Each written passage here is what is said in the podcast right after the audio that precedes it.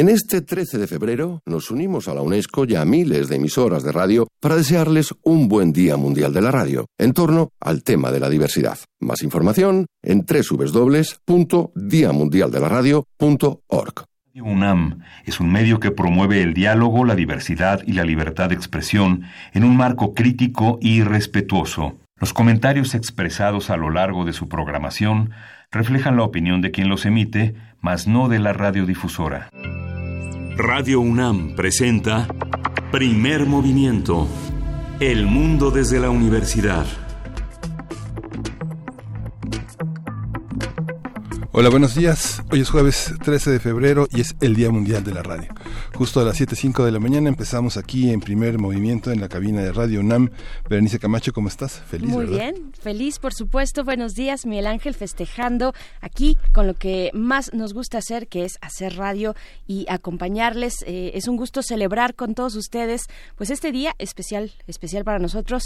Eh, hoy tal vez sea bueno, les pedimos compartir pues un recuerdo, un recuerdo que tengan ustedes con la radio, puede ser algún emblemático, alguna transmisión especial que recuerden, o no, puede ser algo también muy cotidiano, eh, con quien escuchaban la radio cuando eran pequeños, cómo fueron formando ese hábito de sintonizar. Y pues bueno, yo, yo tengo un recuerdo muy muy remoto de yo creo que de los más eh, remotos en mi memoria con mi bisabuela en su cocina escuchando el fonógrafo Miguel Ángel. Prende la radio abuelita así es prende la, la radio abuelita y bueno era eh, pues momentos mm, bellos momentos que nos ha dejado la radio. Y pues bueno hoy aquí en Radio UNAM festejamos eh, con distintos pues momentos que la producción tiene preparados de 8 a 9 de la mañana. En la nota del día estaremos festejando este Día Mundial de la Radio acerca del tema del pluralismo, la representación y la diversidad en la radio. Tendremos enlaces, enlaces especiales. Eh, nos vamos a sumar también en algún momento a la sintonía de la ONU. Eh, en fin, tenemos también cápsulas informativas sobre la radio, sus primeras transmisiones en México. Eh, sonará también música de algunas bandas que han, se han estado presentando a lo largo de este tiempo en la sala Julián Carrillo aquí en Radio UNAM como parte de distintas transmisiones especiales. Así es que bueno, eh, festejamos juntos, juntas la radio mexicana y aquí en Radio UNAM por supuesto también. Sí, pues estamos aquí festejando también esta decisión del Consejo Universitario de que la violencia de género ya es causa grave de responsabilidad en la UNAM. Hay que poner un freno a toda esta violencia y la manera en la que ponemos freno entre todos es ponernos de acuerdo en cómo lo vamos a hacer y cuáles son las medidas que vamos a tomar para no poner eh, tampoco esta situación de manzanas podridas en una fuera de la canasta, sino tratar de hacer comunidad, de recuperar las experiencias de solidaridad, de empatía, todos juntos, pero al mismo tiempo también en el marco de una legalidad. Fíjate que ayer todo un conjunto de periodistas, editores, que se calificaban a sí mismos como puritanos, señalaban que la, eh, los límites que hay que poner en las imágenes que circulan en la prensa, en una parte de la prensa mexicana diaria, es eh, importante hacerlo, porque ayer con el hashtag eh, Ingrid se pusieron de relieve también una, una manera de colocar el cuerpo, de colocar a todos los accidentes que diariamente ocurren en nuestra capital, atropellados, balaceados, notas que vienen de otras entidades y que muestran al cuerpo en toda su tortura, en todo su en toda su demolición y que finalmente no necesitamos para hacer un buen periodismo, para comunicar, para informar de las personas caídas, de las personas infortunadas, hacerlas doblemente infortunadas o n veces infortunadas al colocar su cuerpo en los ojos de sus propios, de sus propios conciudadanos, de sus propios, eh, de esta, de esta humanidad que estamos eh, en conjunto, codo a codo, todos los días eh, con este temor a la pérdida, sobreponiéndonos a los duelos y que en las primeras planas de los periódicos nos lancen esta, estas imágenes tan obscenas, Berenice. ¿no? Así es, así es. Pues bien, eh, hay que conversar acerca de los parámetros éticos, por ejemplo, del fotoperiodismo. Lo que vimos en el caso de Ingrid fue otra cosa, fue una filtración de las autoridades, eh, porque bueno, son los primeros que llegan y resguardan eh, la escena Y, pues bueno, estaremos, de hecho, el día de mañana, eh, esperamos estar conversando al respecto de manera más profunda, una reflexión importante para, para todos nosotros, para los medios, para la información. Y pues bueno, ya lo decías, Miguel Ángel, ayer en, eh, la UNAM informó que el Consejo Universitario en sesión extraordinaria aprobó reformar la legislación universitaria. Esto es muy importante.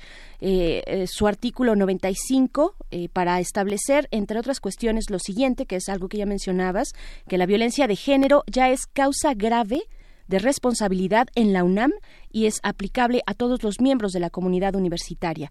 ¿Cuáles son esas causas graves? Pues puede ser cualquier acto de violencia y en particular violencia de género que vulnere o limite los derechos humanos y la integridad de las personas que forman parte, formamos parte de la comunidad universitaria y también no solo se reforma o se aprueba, se avala la reforma a este artículo 95, sino también al 99, que tiene que ver con establecer paridad de género al interior del tribunal universitario.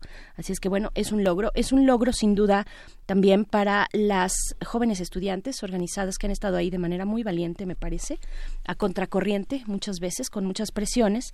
Y pues bueno, también es un reconocimiento para el Consejo Universitario que da este paso muy importante en vías de erradicar la violencia de género al interior de las aulas, de los muros universitarios. Y pues bueno, yo creo que es una, una buena noticia. No es suficiente, pero hay que eh, seguir en ese en ese camino ¿no? de, la reconciliación de la atención a, a, las víctimas eh, porque esos son de violencia de género Sí, justamente. Y hoy tenemos un día celebratorio también. Vamos a hablar en este, en este primer momento de el programa de gastronomía. Vamos a hablar de los chiles secos mexicanos como un sexto sabor. Vamos a conversar con Eduardo Plasencia, él es chef, él es licenciado en gastronomía, cocinero, investigador gastronómico mexicano. Él promueve las técnicas de limpieza y uso de los chiles secos como un sexto sabor. Y también, pues, la segunda entrega de una de las nuevas secciones para primer movimiento. Esta es la del observatorio astronómico que está los jueves cada 15 días, va alternando con la sección de Historia de México del doctor Alfredo Ávila, que sigue aquí, que queremos muchísimo y que alternamos así, de esta manera, con la astronomía.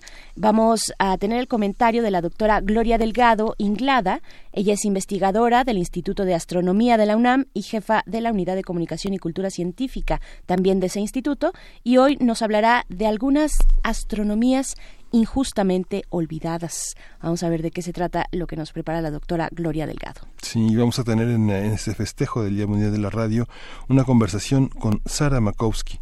Ella es profesora e investigadora del Departamento de Educación y Comunicación de la UAM Xochimilco y coordina la Radio Abierta, la primera radio en México realizada por personas con padecimientos mentales. Y en esa misma conversación, en nuestra nota del día, después tendremos un enlace con Marco Antonio Gutiérrez Mendoza. Él es director de la Radio Universidad en Chihuahua, eh, con quienes nos enlazamos todas las mañanas a esta hora, a las 6 de la mañana para ustedes en Chihuahua, 7 de la mañana para nosotros, pero después estaremos con él precisamente no en esa frecuencia que acostumbramos o en ese horario que acostumbramos, sino después, por ahí de las ocho y media, estaremos platicando con el director de Radio Universidad de Chihuahua. Y tendremos también la presencia de Tito Ballesteros. Tito es comunicador social, es docente de radio en diversos países de América Latina y también estará para conversar sobre los alcances sociales eh, de la radio. Así es, y también viene la poesía necesaria que el día de hoy va a ser compartida va a ser compartida una propuesta de la producción Frida Saldívar, Uriel, eh, también que, que han estado los dos de verdad muy atentos a este día aportando pues ideas para acompañarles en este festejo y pues de eso va la poesía necesaria. Uriel Gámez. Uriel Gámez. Eh, vamos a hablar también, va a estar con nosotros como todos los jueves, eh, Alberto Betancourt, él es doctor en historia, es profesor de la Facultad de Filosofía y Letras de la UNAM y bueno, hoy nos va a hablar del derecho a la ciudad, del papel del movimiento urbano popular en la configuración de una subjetividad ciudadana. Y también la segunda entrega de nuestra nueva sección dedicada a los derechos humanos, en el comentario de Jacobo Dayan, coordinador académico de la Cátedra Nelson Mandela de Derechos Humanos en las Artes de esta universidad, nos va a hablar en esta ocasión del tema de los feminicidios y los problemas de acoso sexual en la universidad. Esto hacia las 9.45 de la mañana más o menos. Y pues bueno, nuestras redes sociales están ahí esperando sus comentarios. Nos va a dar mucho gusto leerles. Eh, pues con esto que ya les lanzábamos la pregunta o bueno la invitación a que nos compartan sus anécdotas sus recuerdos de la radio ya sea aquellos, pues, eh, digamos, eh, mm, importantes o emblemáticos, pero también los cotidianos, arroba así estamos en Twitter, Primer Movimiento UNAM en Facebook, y vamos a ir con música. Vamos a escuchar de Corroncha Son y Zulaita Sofar Brasilia.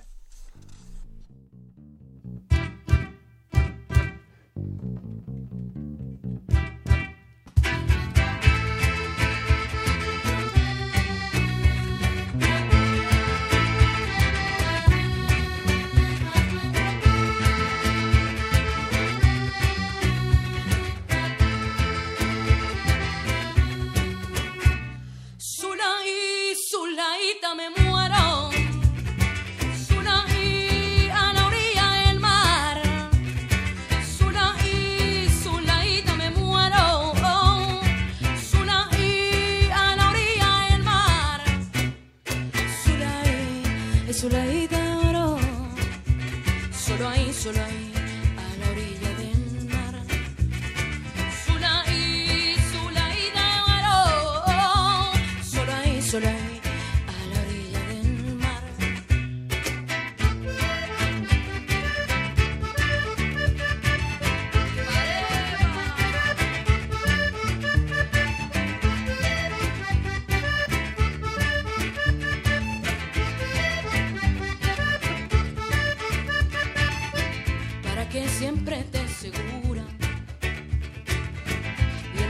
me muero.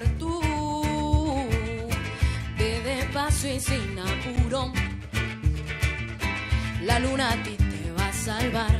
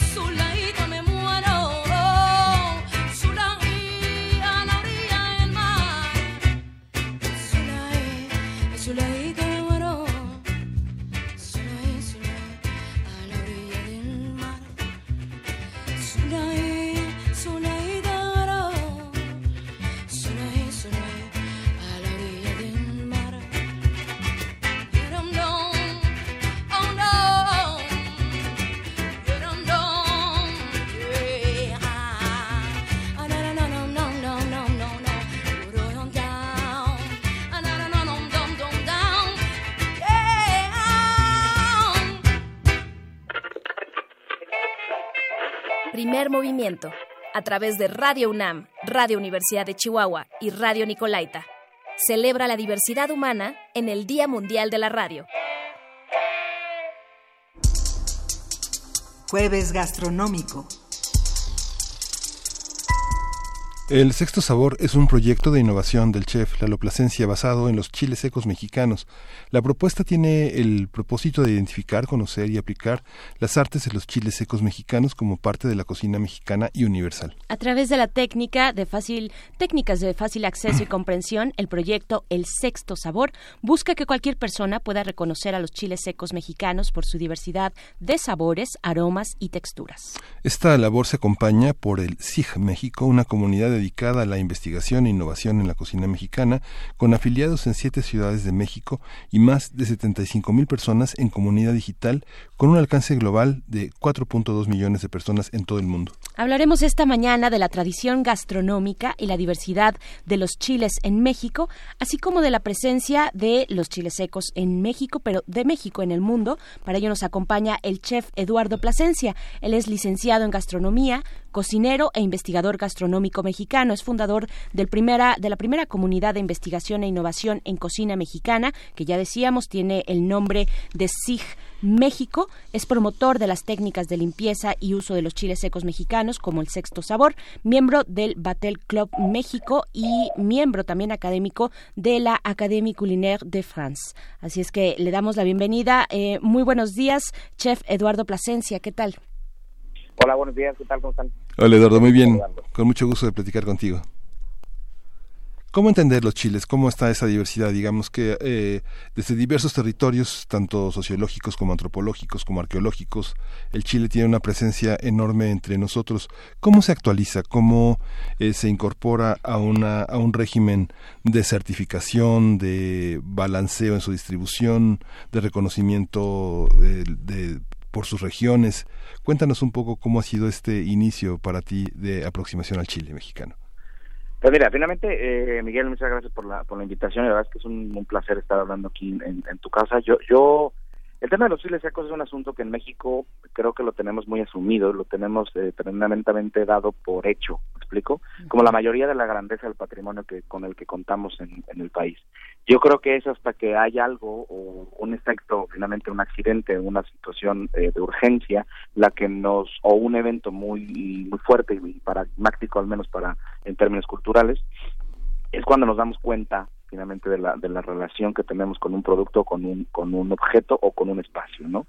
Eh, en el caso de los chiles secos, finalmente los tenemos siempre asumidos, es decir, la capsaicina, el picante, los sabores, aromas, es decir, es como, como una especie de, de, conjunto, un, un, es que una, casi un, un, oxímoron en donde tenemos una cantidad de cosas que está sucediendo allá adentro con, con un simple chile seco, eh, que no nos damos cuenta a veces de la importancia y relevancia que tiene tanto histórica como, como, como en nuestra vida cotidiana, ¿no? Entonces, el, la aproximación siempre ha sido eh, mía de respecto a cualquier ingrediente, cualquier insumo de la cocina mexicana, particularmente con los chiles, primero de una conciencia, no es decir, de, una de una necesaria eh, lejanía o distancia de esos productos para saber de qué se tratan, cómo están constituidos, eh, qué me hacen a mí como mexicano eh, que los aprovecho, los quiera tanto, por qué son parte de mi cultura y por qué no son de otra, en fin, ¿no? Eso finalmente me, exige o me exigió llevarme un montón de, de, años, parte de la carrera y parte también de, mi, de mi carrera profesional, o sea, de mis estudios como de ya, de, ya como profesionista, a entender un poco cómo estábamos constituidos como mexicanos, ¿no? Digo, al final muchos lo han intentado desde, y los esfuerzos son este, increíbles desde otras disciplinas, pero en el caso particular de la gastronomía, pues te vas siempre hacia la, esta triada eh, maravillosa que es la milpa, o ya en un sentido más complejo los seis elementos que constituyen la milpa. Pero hay uno en particular, no independientemente del maíz, que eh, se convierte como en la columna vertebral de la gastronomía o de las expresiones eh, gastronómicas eh, de, del país entero, que es justamente el, los chiles secos. Y hablo de chiles frescos eh, Miguel, porque no, no, digo, perdón, de chiles secos, no de chiles frescos, porque finalmente el chile fresco como tal, hay otras culturas que lo tienen, gracias a las tres o cuatro familias genéticas que existen en, en el mundo de, de, capsicum, eh, y pero en el caso particular de los chiles secos como tal, en México tenemos una cantidad increíble que porque y hay cosas que parecen casi como una especie de estadística o de un asunto de, una matriz de conversión o de potencialización de un producto. ¿Qué quiere decir esto? De 10 variedades de chiles frescos pasamos a 300 variedades de chiles secos y se convierten en una serie de decisiones humanas, es decir, desde que el agricultor, tal vez en la Sierra de Puebla, con un chile que es exactamente igual al, a un chile que se produce tal vez en fresco en la Sierra de Oaxaca, en ese agricultor en Puebla decide que se va a madurar un poco más en la planta, entonces se termina poniendo más rojo. Esa es una primera decisión. La segunda decisión es si lo deshidrata al sol o no lo deshidrata al sol, en petate sobre petate, con sol y sombra, eh, o de manera mecánica en máquinas. Y la tercera gran decisión es si lo ahuma o no lo ahuma. ¿Qué quiero decir con esto? Y esto te va, te va a gustar. Los chiles secos representan decisiones humanas y por lo tanto representan eh, microexpresiones de la cultura mexicana si a eso le sumas que eh, los adobos, es decir, esta mezcla de chiles secos, esta mezcla eh, de, chiles con especias, tomate, cebolla o no, es decir, o solamente chiles, se convierten como en los grandes precursores de sabor o las líneas eh, que construyen las características particulares de una cocina, grosso modo, evidentemente, en las regiones de México, evidentemente tienes una potencia, una, una clave muy clara para poder entender que, realmente la diferencia y la virtud de la cocina mexicana y su expresión, microexpresión en términos culturales, está en los chiles secos, no necesariamente en el maíz ni en los frijoles. Entonces, fue una aproximación muy larga, ha sido mucho viajar, ha sido vivir tres años en Mérida, ahora estoy y me encuentro físicamente en Mérida, pero bueno, es un regreso después de muchos años, viví físicamente tres años en España, soy originario de la Ciudad de México, pero pues he tenido estas dos versiones, y luego viví tres años en España con una distancia de ocho mil kilómetros en las que culturalmente hablando ya tenía ya ausencia de esos chiles, y ahí es donde realmente me doy cuenta eh, no solamente la capacidad que tiene para poder construir cocina, sino para poder construir cultura, y es en serio, la columna vertebral de sazón, de sabor, aroma y textura de México, de su gastronomía, está reposada en los chiles secos. Chef Eduardo Plasencia, es abrumador pensar en la gran cantidad, en la gran diversidad eh, que tienen los chiles secos en nuestro país. ¿Cuáles son en este recorrido que tú has logrado, que has investigado, cuáles son los puntos tal vez nodales donde podemos encontrar esa mayor concentración de, venta y de consumo, eh, por supuesto, de, de, este elemento que se emplea en los distintos platillos? ¿Dónde se encuentra? Por supuesto, uno no puede dejar de pensar en Oaxaca, ¿no? En Oaxaca y en el mercado de su, de su centro, ¿no? De su centro histórico. correcto. Pero mira, ahí hay una explicación que a mí me gusta mucho hablar de lo que, de una, de una palabra, una, una tesis que tengo que se llama el geonoma. Es decir, como yo digo, yo, en una frase que les doy en mis cursos, en conferencias, digo que la geografía mata todo. Es decir, si tú te quieres explicar por qué Oaxaca eh, eh, culturalmente hablando y en términos de productos es tan potente, ¿no? Tenemos que acudir a nuestras clases de cuarto primaria, que es la, la orografía y la hidrografía de este país. Claro la geografía mata todo, es decir, aquello que está dispuesto en términos naturales como como como biodiversidad, ¿no? Entonces eh, será eh, será transformado, será comprendido en términos culturales por el hombre tras un proceso de culturización, tras un proceso de comprensión muy profunda en un ingrediente o un producto disponible para transformarse, ¿sí? Entre mayor sea tu disponibilidad geográfica o tus recursos naturales, mucho mayor será entonces tu capacidad de transformar ese medio en, en, cocina. ¿Sí? Por supuesto. Ah, e, si, vamos en esa medida, entonces imagínate, justamente Oaxaca, esta idea que tenemos preconcebida de hablar de la cantidad de chiles secos que existen en Oaxaca, es porque los microespacios, la, microdivers, la, la, microdiversidad, el microuniverso, eh, digámoslo así, de biodiversidad que existen en toda la, en todas eh, las regiones de Oaxaca, permite la generación de variedades de chiles frescos particulares, pero además permite una traducción en términos culturales de estos chiles hacia eh, un chile seco. Entonces, imagínate que en la Sierra Mije, ¿no? Tienes un chile que en frescos es muy parecido a un a un eh, a una chilaca, ¿no? Y por lo tanto podría ser muy parecido a un pasilla navideño de Puebla o un pasilla de, de, la zona del, del occidente de México sin embargo, las condiciones del terreno y además las condiciones de, de, las decisiones que toman los seres humanos para poder, o sea, la, la, cultura migia para poder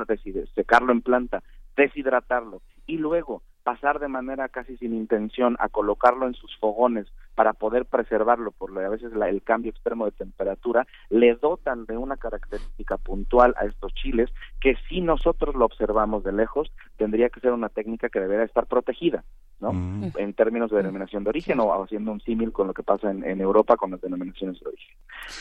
Esta, esta microdiversidad, este espacio pequeñito que se llama la Sierra Mije, estas, estas condiciones eh, culturales, esta relación que tienen los mijes con este Chile, hacen del Chile, Pasilla, Mije, una un, un, producto tan particular y único que no se repite en ninguna parte del, país.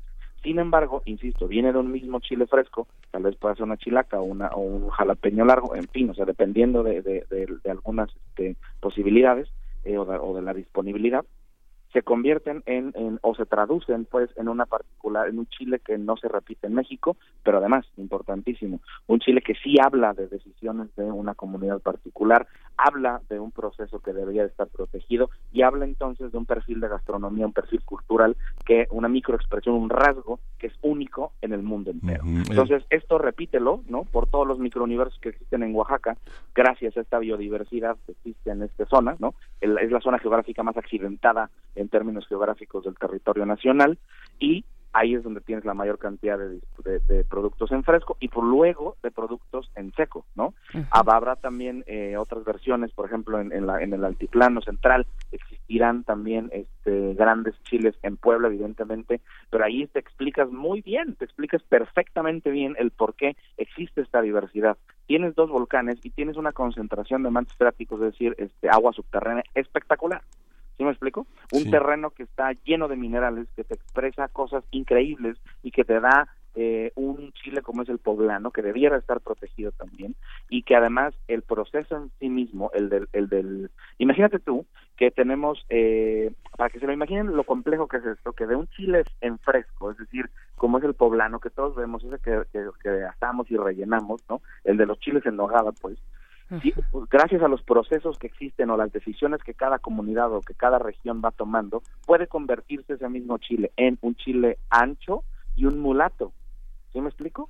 Un mulato de Navidad o un mulato de, verano. Ya tenemos en un mismo chile fresco concentrado cuatro variedades de chiles frescos y eso por lo tanto se va a, a, se deciden cosas en términos culinarios. Puebla es otra región también por condiciones geográficas. El Valle de México tiene también eh, una cantidad interesante de chiles y evidentemente parece entonces que es un mundo sin acabar.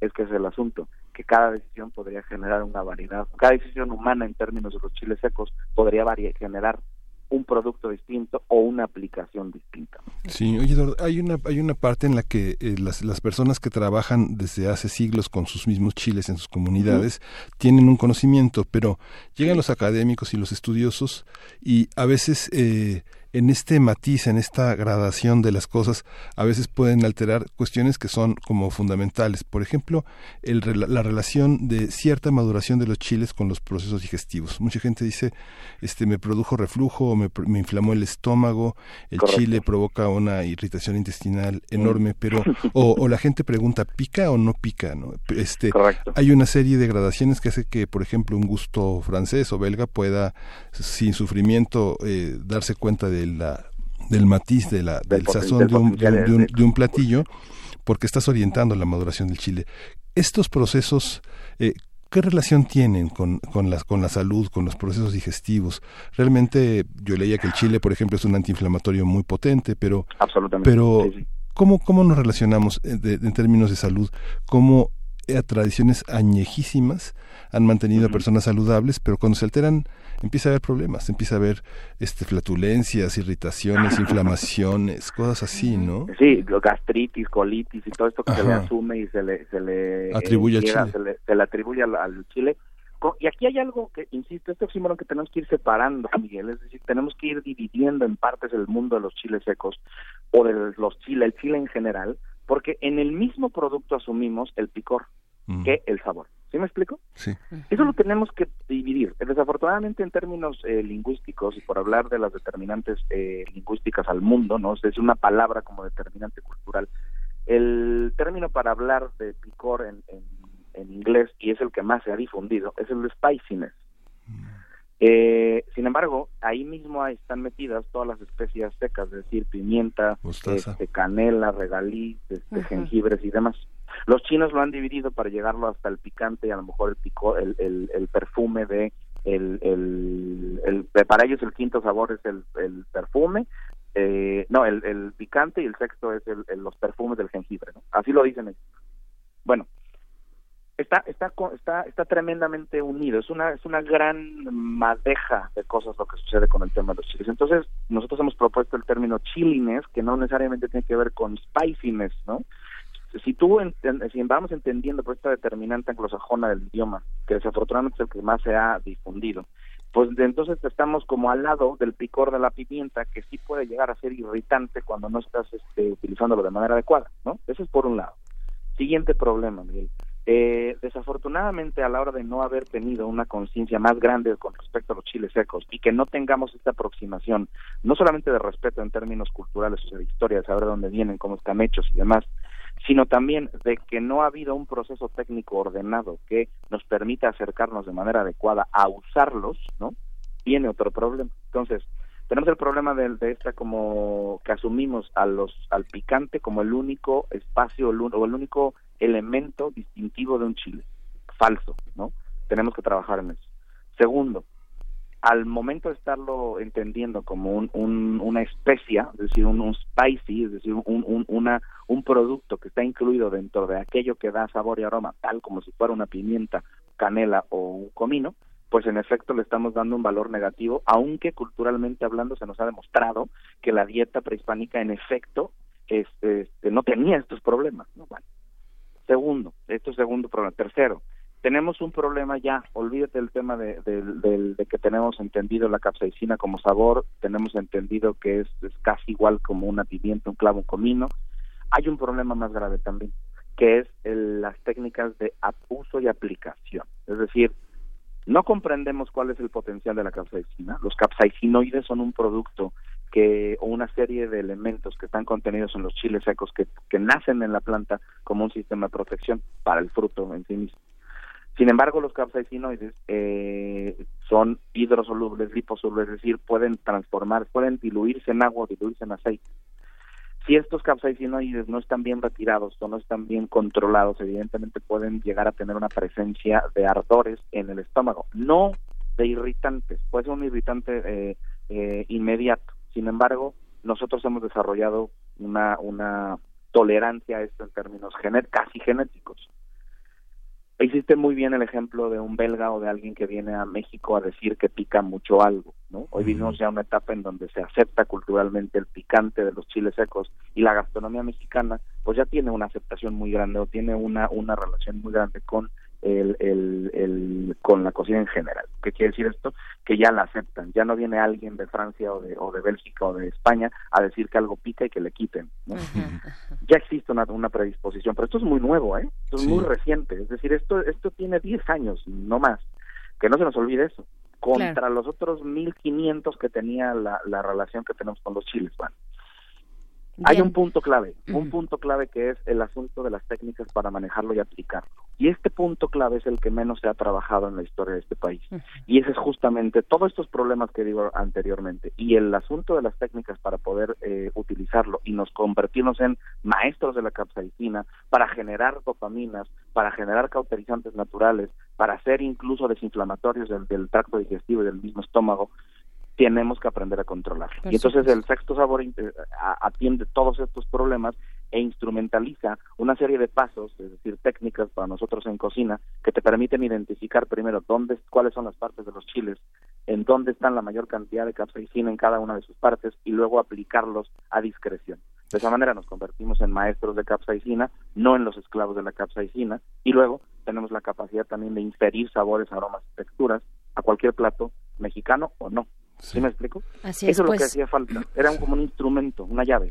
Pues, chef Eduardo Plasencia, se nos ha acabado el tiempo, pero está la invitación para que, pues, quienes nos escuchan y estén más interesados, yo estoy segura que muchos en la audiencia estarán muy interesados en conocer este proyecto del sexto sabor, pues está ahí eh, esta comunidad de investigación e innovación en cocina mexicana, la SIG México. ¿Tienen alguna red social o alguna manera de, eh, pues, saber lo que están trabajando? Tenemos todas, somos más públicos que, el queso Oaxaca. Muy bien. Este, eh, mira, si me buscan en arroba Lalo Plasencia, en Instagram, Facebook, en YouTube, eh, lo van a encontrar. y se, se, escribe P-L-A-S-C, es decir, S-C juntas. Lalo Plasencia o arroba Sig México. Estamos en reconstrucción de la página también, que va a quedar como laloplasencia.com, pero estamos en todas las redes. Twitter, Facebook, este, Instagram es la que en la que más vivo yo. Ahorita estoy transmitiendo en vivo desde mi página de Facebook, entonces en realidad este eh, no tenemos límite y vamos para más todavía porque el sexto sabor es inminente y es una manera también de, decirle al mundo que los chiles secos son y serán siempre uno de los grandes sabores del mundo entero, de la pues historia del mundo. Pues te agradecemos mucho, Eduardo Plasencia, nos emociona, estaremos dándole seguimiento al sexto sabor. Te mandamos un abrazo, buen día. Muchas gracias. gracias, hasta luego. Hasta luego. Qué gusto. Vamos con esto por el Día Mundial de la Radio. Primer movimiento. Presente en el Día Mundial de la Radio. Pluralismo, representación y diversidad.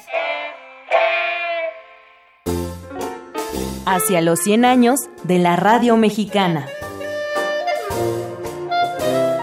A diferencia de lo ocurrido en otros países, en México no hay un pionero único de la radio ni una ciudad que pueda considerarse como la cuna de este medio de comunicación. Desde 1919 comenzaron las primeras pruebas experimentales y se generó en diferentes ciudades del país un interés hacia lo que se conocía como radiotelefonía o telefonía inalámbrica pero fue particularmente en el entonces Distrito Federal, en la ciudad de Nuevo León y en la ciudad de Córdoba, donde se realizaron transmisiones formales en 1921, impulsadas por jóvenes mexicanos. En 1921 se hicieron dos primeras transmisiones inalámbricas en el marco de las celebraciones del centenario de la independencia, una de ellas en Córdoba con motivo de la firma de los tratados de Córdoba, mediante los cuales se oficializó la independencia de México. La otra, el 27 de septiembre, cuando la Dirección General de Telégrafos instaló un aparato transmisor de radiotelefonía en la Exposición Comercial Internacional del Centenario, montada muy cerca del centro de la Ciudad de México. Además de estas actividades auspiciadas por el gobierno, se realizaron dos transmisiones particulares que constituirían los verdaderos inicios de la radio mexicana por la concepción y estructura de sus contenidos. El mismo 27 de septiembre de 1921, durante la noche, Adolfo Enrique Gómez Fernández y su hermano Pedro instalaron un equipo transmisor marca de Forest en la planta baja del Teatro Ideal de la Ciudad de México y transmitieron con 20 watts de potencia un breve programa radiofónico que sería la primera de una serie de transmisiones realizadas los sábados y domingos de 8 a 9 pm hasta enero de 1922. El 9 de octubre de 1921, Constantino de Tárnava, un ingeniero en electricidad egresado de la Universidad de Notre Dame, hizo posible, después de dos años de experimentación, su primera transmisión. La denominada estación Tárnava Notre Dame continuó transmitiendo los miércoles de aquel año y posteriormente todos los días. Dicha emisora, que desde 1929 adquirió las siglas XEH, aún continúa en operaciones. A partir de 1922, muchos otros instalaron emisoras e hicieron experimentos radiofónicos en Ciudad Juárez, Chihuahua, el Distrito Federal, Pachuca, Cuernavaca, Guadalajara, Morelia, San Luis Potosí y en otras poblaciones del país, la radio se convirtió en un medio atractivo y novedoso. Diversas fueron las estaciones importantes. El 8 de mayo de 1923, el Universal y la tienda de artículos electrónicos La Casa del Radio, propiedad de Raúl Azcárraga, inauguraron la primera estación con una inclinación periodística y de espectáculos. Otra emisora destacada fue El Buen Tono, puesta en operación el 15 de septiembre de 1923 por la fábrica de cigarrillos del mismo nombre, cuyo capital era de origen francés. Esta emisora, posteriormente conocida como la CIB y más tarde la XEB, destacó por el uso de las primeras técnicas publicitarias aplicadas a la radio, A la fecha, sigue al aire bajo la operación del Instituto Mexicano de la Radio. Con el deseo de intercambiar todas estas experiencias y de fomentar conferencias y seminarios, los aficionados a la radio constituyeron el 6 de julio de 1922 la primera organización formal de los radiodifusores, la Liga Nacional de Radio. Esta se fusionó con el Centro de Ingenieros y el Club Central Mexicano de Radio para formar el 6 de marzo de 1923 la Liga Mexicana de la Radio. Uno de los primeros éxitos de esta alianza fue la organización de la primera Feria Nacional del Radio en el Palacio de Minería de la Ciudad de México. El evento, inaugurado por el presidente Álvaro Obregón, fue un éxito gracias al interés que generó entre los capitalinos la exposición de equipos transmisores y receptores de radio. De acuerdo con Fernando Mejía Barquera, se trata de la segunda experiencia de este tipo en el mundo. El único antecedente de la Feria Mexicana es la exposición panbritánica de la radiofonía que tuvo lugar en Londres en octubre de 1922. El gobierno mexicano tuvo un destacado papel en los inicios de la radio. Aparte de las transmisiones de la Ciudad de México y Córdoba, instaló estaciones para la Secretaría de Relaciones Exteriores y la Secretaría de Guerra y Marina en 1923 y para la de Educación Pública en 1924. Esta última, como CZE, salió al aire el 30 de noviembre de 1924 y su primera transmisión oficial fue la protesta del general Plutarco Elías Calles como presidente de la República el 1 de diciembre. La CZE, luego denominada XFX y finalmente XEEP Radioeducación, dejó de operar en varios periodos. Desde 1968 transmite ininterrumpidamente por su señal de amplitud modulada y también desde 2018 por su señal XHEP FM.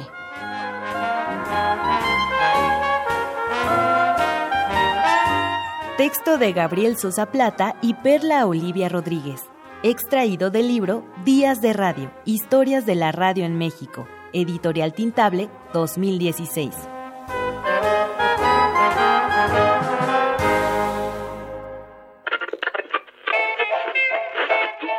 Primer movimiento. Presente en el Día Mundial de la Radio. Pluralismo, representación y diversidad. Del brazo de Orión al universo. Observatorio Astronómico.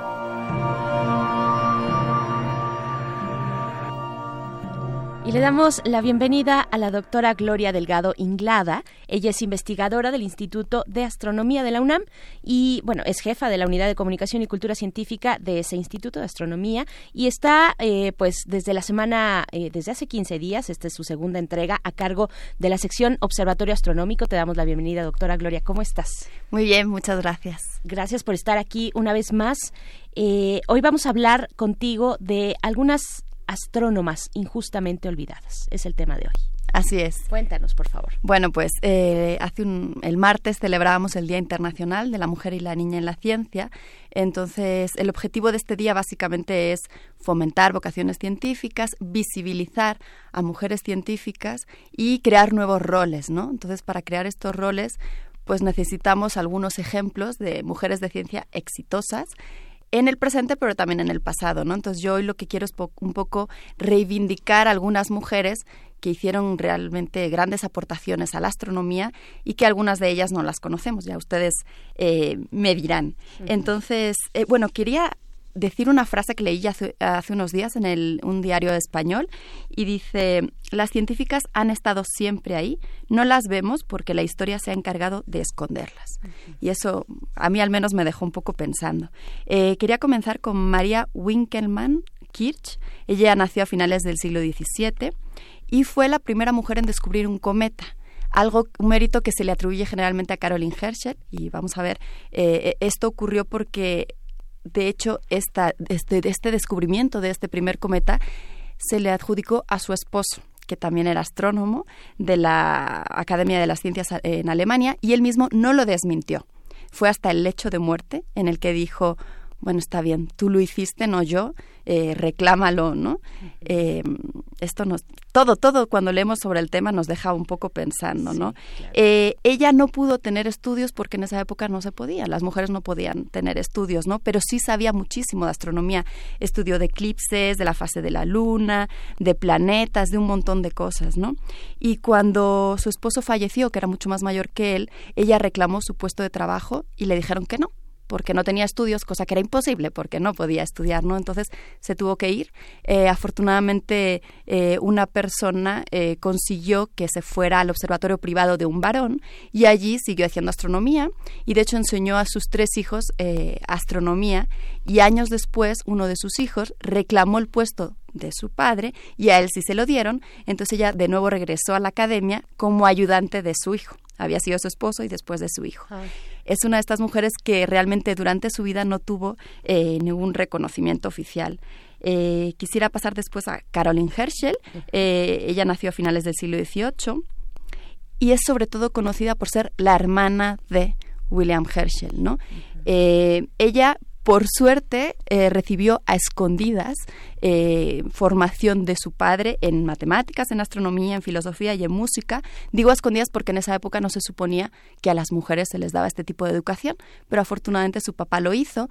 Cuando él falleció, su mamá se encargó de darle otro tipo de educación, eh, cómo cuidar a sus hermanos, cómo hacer las labores de la casa y afortunadamente su hermano la reclamó y le dijo, oye, vente conmigo a mi casa y sé mi ama de llaves y ella aceptó para salir de su casa y, su hermano se empezó a aficionar por la astronomía y entonces ella se fue convirtiendo en su ayudante y hacía de todo, desde pulir espejos, observar, eh, hacer cálculos, de todo. Y yo creo que lo que más disfrutaba es cuando su hermano se iba de viaje y entonces ella se dedicaba a sus propios proyectos y en uno de estos viajes ella descubrió un cometa, que es el que normalmente se dice que fue la primera mujer, pero ya vemos que María lo había hecho bastante antes. Y de hecho, Carolyn Herschel lo que sí tuvo es el récord de número de cometas descubiertos por una mujer. Descubrió nueve y este récord lo tuvo hasta 1980. Ella fue la primera en tener un sueldo por su trabajo, pero cobraba la cuarta parte de lo que cobraba su hermano. Y tuvo muchos premios en su vida y sí logró a los 85 años que la admitieran en la Royal Society. Mm. Entonces, bueno, de una manera sí se le reconoció un poco. Otra mujer no tan conocida quizás se llama Wang Zhenji, no sé ni cómo se pronuncia. Ella vivió en, China, era durante la dinastía Qing, a finales del siglo XVIII, y ella estudió astronomía, matemáticas, geografía y medicina ella sola, porque de nuevo las mujeres no podían estudiar. ¿Se imaginan estudiar todo eso de forma autodidacta? Eh, y por si fuera poco, además escribía poesía. No se supo mucho de sus trabajos hasta que ella falleció, lo hizo muy joven, alrededor de los 30 años. Una amiga suya encontró un montón de cuadernos con sus anotaciones y se las llevó a una persona que consideraba que era un sabio de la época y entonces eh, descubrieron que había hecho muchos estudios sobre la luna, sobre los equinoccios, sobre planetas, sobre la rotación del sol, sobre los eclipses, o sea, un montón de, información. Y además eh, fue una gran impulsora de la igualdad de género hay registros de, frases de ella como cuando se habla sobre el aprendizaje y las ciencias, la gente no piensa en las mujeres. Eh, por cierto, hay un cráter en Venus que tiene su nombre, entonces también de una manera, pues bueno, se le reconoció un poco. Un grupo muy conocido de mujeres es el de las computadoras de Harvard, que a mí me gusta más llamarle astrónomas, porque es lo que eran, eh, a finales del siglo XIX.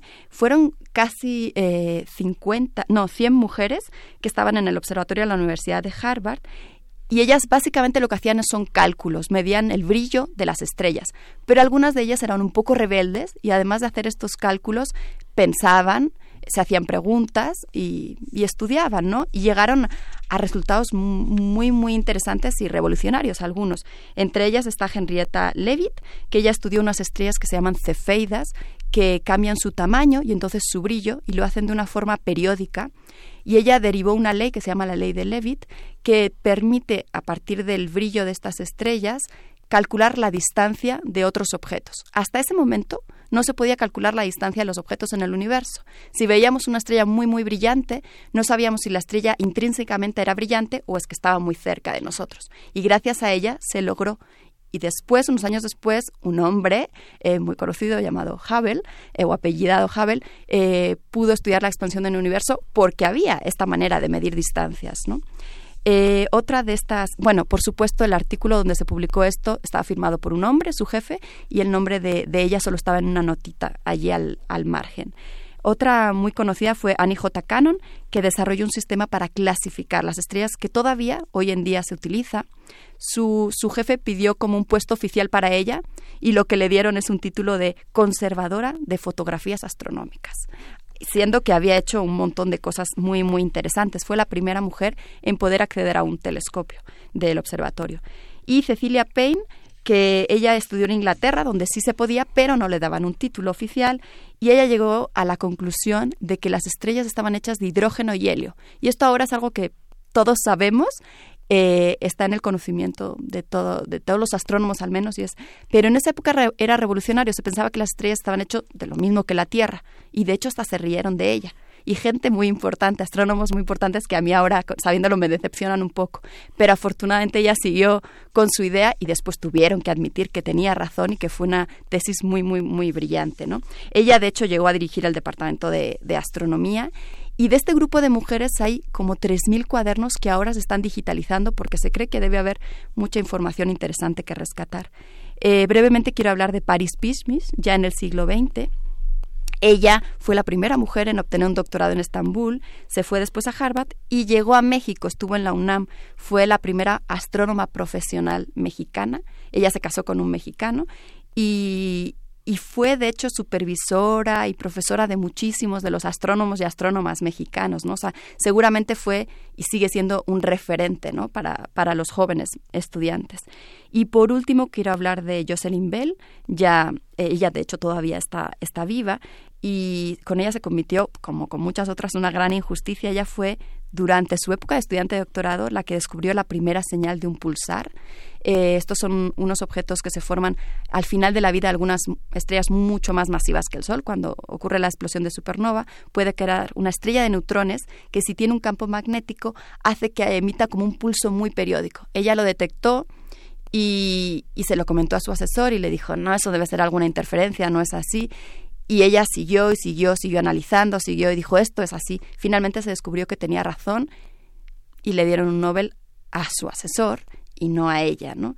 Eh, se le ha estado preguntando continuamente y dice que bueno, no le importa porque todos modos le dieron muchísimos premios, algunos con mucho dinero, que invirtió en, en grupos de mujeres, en, promocionar ¿no? Eh, la ciencia y, y, hacer que las mujeres se dediquen a estudiar lo que quieran y, y, bueno, sigue demostrando que las mujeres podemos hacer lo que, lo que queramos. Y bueno, para terminar, podríamos pensar que ahorita ya la situación mejoró mucho, ¿no? Y sí es verdad que estamos un poco mejor, pero todavía no estamos satisfechas.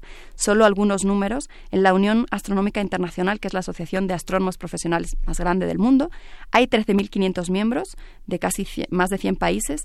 18% son mujeres, es decir, 82% son hombres. En México estamos más o menos así. Los peores países que los quiero nombrar, con menos del 10% de mujeres en esta asociación, son el Vaticano, Eslovaquia, Arabia Saudí, Marruecos, República Democrática de Corea, Japón, Israel, Irán y Colombia. Al lado contrario están eh, Argentina y Malasia, que tienen un 40 y un 55% de mujeres en esta asociación. Y aún peor están las 20 mujeres que tienen un premio Nobel en comparación con los 600 hombres que tienen un Nobel en ciencias, es decir, un 3%. Entonces, bueno, en resumen, esto todavía no ha terminado y para ello justamente hoy en el Instituto de Astronomía y en otros institutos del circuito de la investigación tenemos un montón de actividades que ya han anunciado ustedes en las redes y básicamente lo que queremos es decir que las mujeres, las niñas, podemos estudiar lo que queramos, ya sea ciencias o cualquier otra cosa, ¿no? Que hagan en la vida lo que les apasiona hacer porque podemos, claro que podemos. Chicas, se los dice una conocedora, una gran científica investigadora del Instituto de Astronomía de la UNAM, doctora Gloria Delgado Inglada. Muchas gracias por esta colaboración. Nos escuchamos dentro de 15 días. Contigo. Gracias a ustedes. Gracias, Gloria. Y se nos fue en la primera hora de esta manera. Son las 7.59 eh, de la mañana. Miguel Ángel, nos vamos a despedir de la radio Chihuahua. Al rato vamos a estar conversando con su director, eh, Marco Antonio Gutiérrez Mendoza, en este Día Mundial de la Radio. Vamos al corte y volvemos a primer movimiento. Regresamos. Síguenos en redes sociales. Encuéntranos en Facebook como Primer Movimiento y en Twitter como arroba PMovimiento. Hagamos comunidad.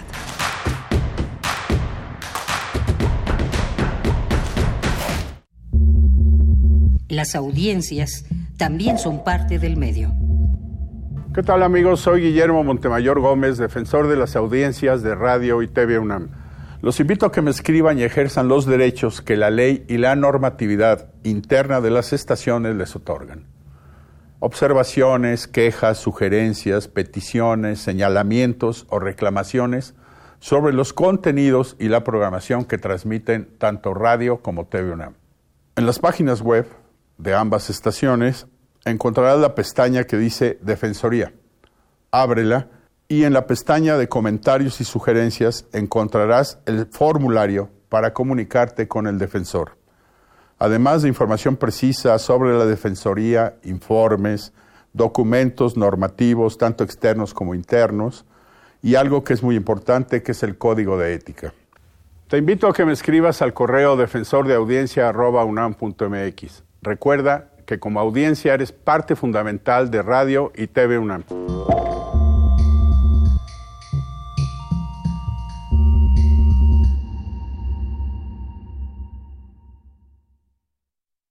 En mi INE caben todas las ideas, todas las discapacidades, todos los colores de piel.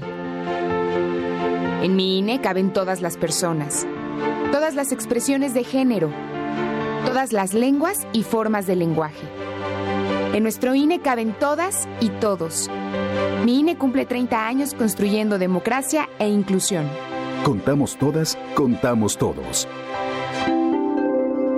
INE. Tan infinita como el universo, la mente guarda grandes misterios. Todo a nuestro alrededor nos revela la complejidad de nuestra interacción con el mundo y nuestro interior. Adentrémonos en la psique humana. Generemos conciencia, psicología y sociedad. Con Berenice Camacho y las doctoras en psicología, Mariana Gutiérrez, Laura Ramos Langurén y el maestro Jorge Álvarez Martínez. Todos los lunes a las 18 horas por el 96.1 de FM. Y su retransmisión los jueves a las 19 horas por el 860 de AM. O si lo prefieres, escucha el podcast en radiopodcast.unam.mx.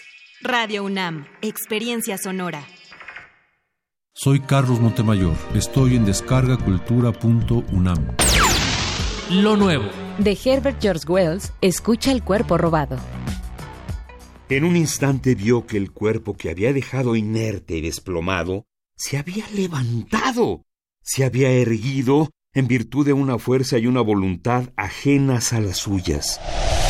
Cultura para llevar en www.descargacultura.unam.mx. Cada año, el Palacio de Minería recibe distintas casas editoriales, escritores, académicos, profesionales, lectores y espectadores para celebrar la cultura y uno de los tesoros más valiosos, el libro. Transmisión especial, Feria Internacional del Libro del Palacio de Minería. Síguenos en directo los viernes 21 y 28 de febrero, sábados 22 y 29 de febrero y domingos 23 de febrero y 1 de marzo. Para terminar, estaremos presentes en la clausura el lunes 2 de marzo. Todos los programas comenzarán a las 17 horas por el 96.1 de FM. Radio UNAM. Experiencia sonora. Queremos escucharte. Llámanos al 55 36 43 39 y al 55 36 89 89. Primer movimiento. Hacemos comunidad.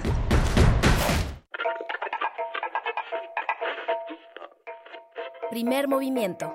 A través de Radio UNAM, Radio Universidad de Chihuahua y Radio Nicolaita. Celebra la diversidad humana en el Día Mundial de la Radio. Estamos de vuelta en este, en este festejo, en este día especial para nosotros, para ustedes, esperamos también porque la radio la hacemos todos y todas. Bienvenidos, bienvenidas a la segunda hora de primer movimiento, 13 de febrero, Día Mundial de la Radio. Y pues bueno, tendremos distintos eh, momentos para celebrar, sobre todo en esta hora, Miguel Ángel. En esta hora estaremos conversando con distintas personas de radio. Es el caso de Sara Makowski, quien es profesora investigadora del Departamento de Educación y Comunicación de la UAM Xochimilco. Es coordinadora de Radio Abierta, que es la primera radio en México que realiza, es, realizada por personas con algún diagnóstico eh, mental. Así es que, bueno, estaremos con ella. Estaremos con el director de la Radio Universidad de Chihuahua, Marco Antonio Gutiérrez Mendoza, eh, con Tito Ballesteros, comunicador social, docente de radio en países de América Latina. En fin, eh, esta hora dedicada a la radio, a todos nosotros. Sí, justamente. Y bueno, celebramos también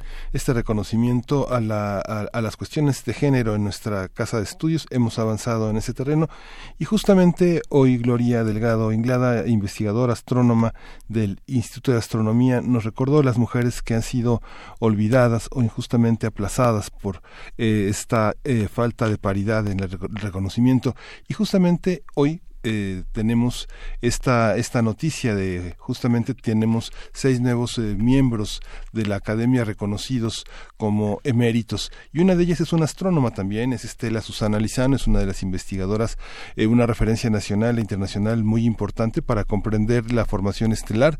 Sus trabajos se centran en el papel del campo magnético y bueno, es una de las mujeres reconocidas, han sido reconocidas tres mujeres, entre ellas está Rita Eder Rosen que es una historiadora del arte, una de nuestras críticas más importantes, una, una mujer que forma parte del Instituto de Investigaciones Estéticas de la UNAM con más de 40 años de trayectoria. Y también hay que reconocer a la doctora María del Carmen Rovira Gaspar, ella es una de las discípulas de, José Gauss, pero cuando decimos discípulas es la capacidad de reinventar a uno de los hombres más importantes en, en, la, en, la, en la historiadora y la filosofía del derecho en México y Iberoamérica. Felicidades a todos ellos eh, volveremos. Ya vamos, estamos a punto a un minuto de entrar con una con una emisión sobre la radio, pero, pero hay que decir que también Carlos Luis Arturo González y Lobo es un arquitecto con un enorme compromiso social que también ha sido reconocido, a Felipe de Jesús Tirado Segura en la difusión de la psicología y bueno, también al matemático, al maestro que ha sido como una referencia obligada, ya no están a punto de cortar, pero hay que decir su nombre, él es el maestro Francisco Javier González Acuña, un investigador de la topología que nos ha aportado muchísimas cosas, Berenice. Una mención importante y pues bueno, también saludar a la radio Nicolaita. Estaremos con ustedes en la siguiente hora en el 104.3 en Morelia. Felicidades a ustedes también. Universidad Michoacana de San Nicolás de Hidalgo, un abrazo. Estaremos con ustedes, Radio Nicolaita, eh, ya lo saben, en, durante la siguiente hora con estos contenidos acerca de la radio. Y pues bueno, eh, venimos de una hora también interesante platicando con la doctora Gloria Delgado Inglada, Ángel, este observador. Buen día, seguimos al aire.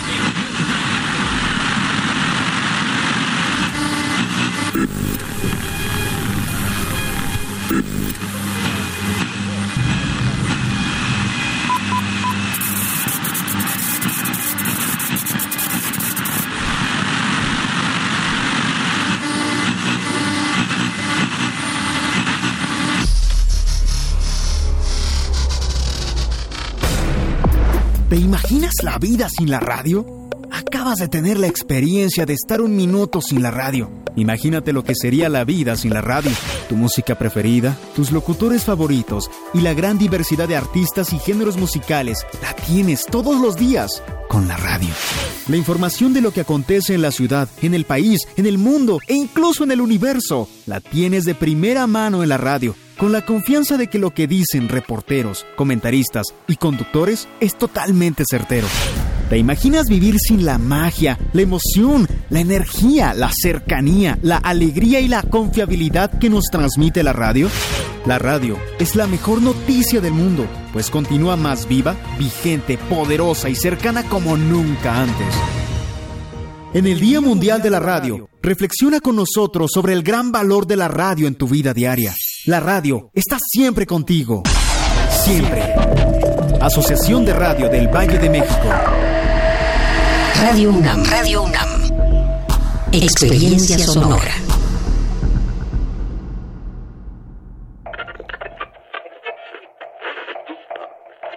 Primer movimiento. A través de Radio UNAM, Radio Universidad de Chihuahua y Radio Nicolaita. Celebra la diversidad humana en el Día Mundial de la Radio.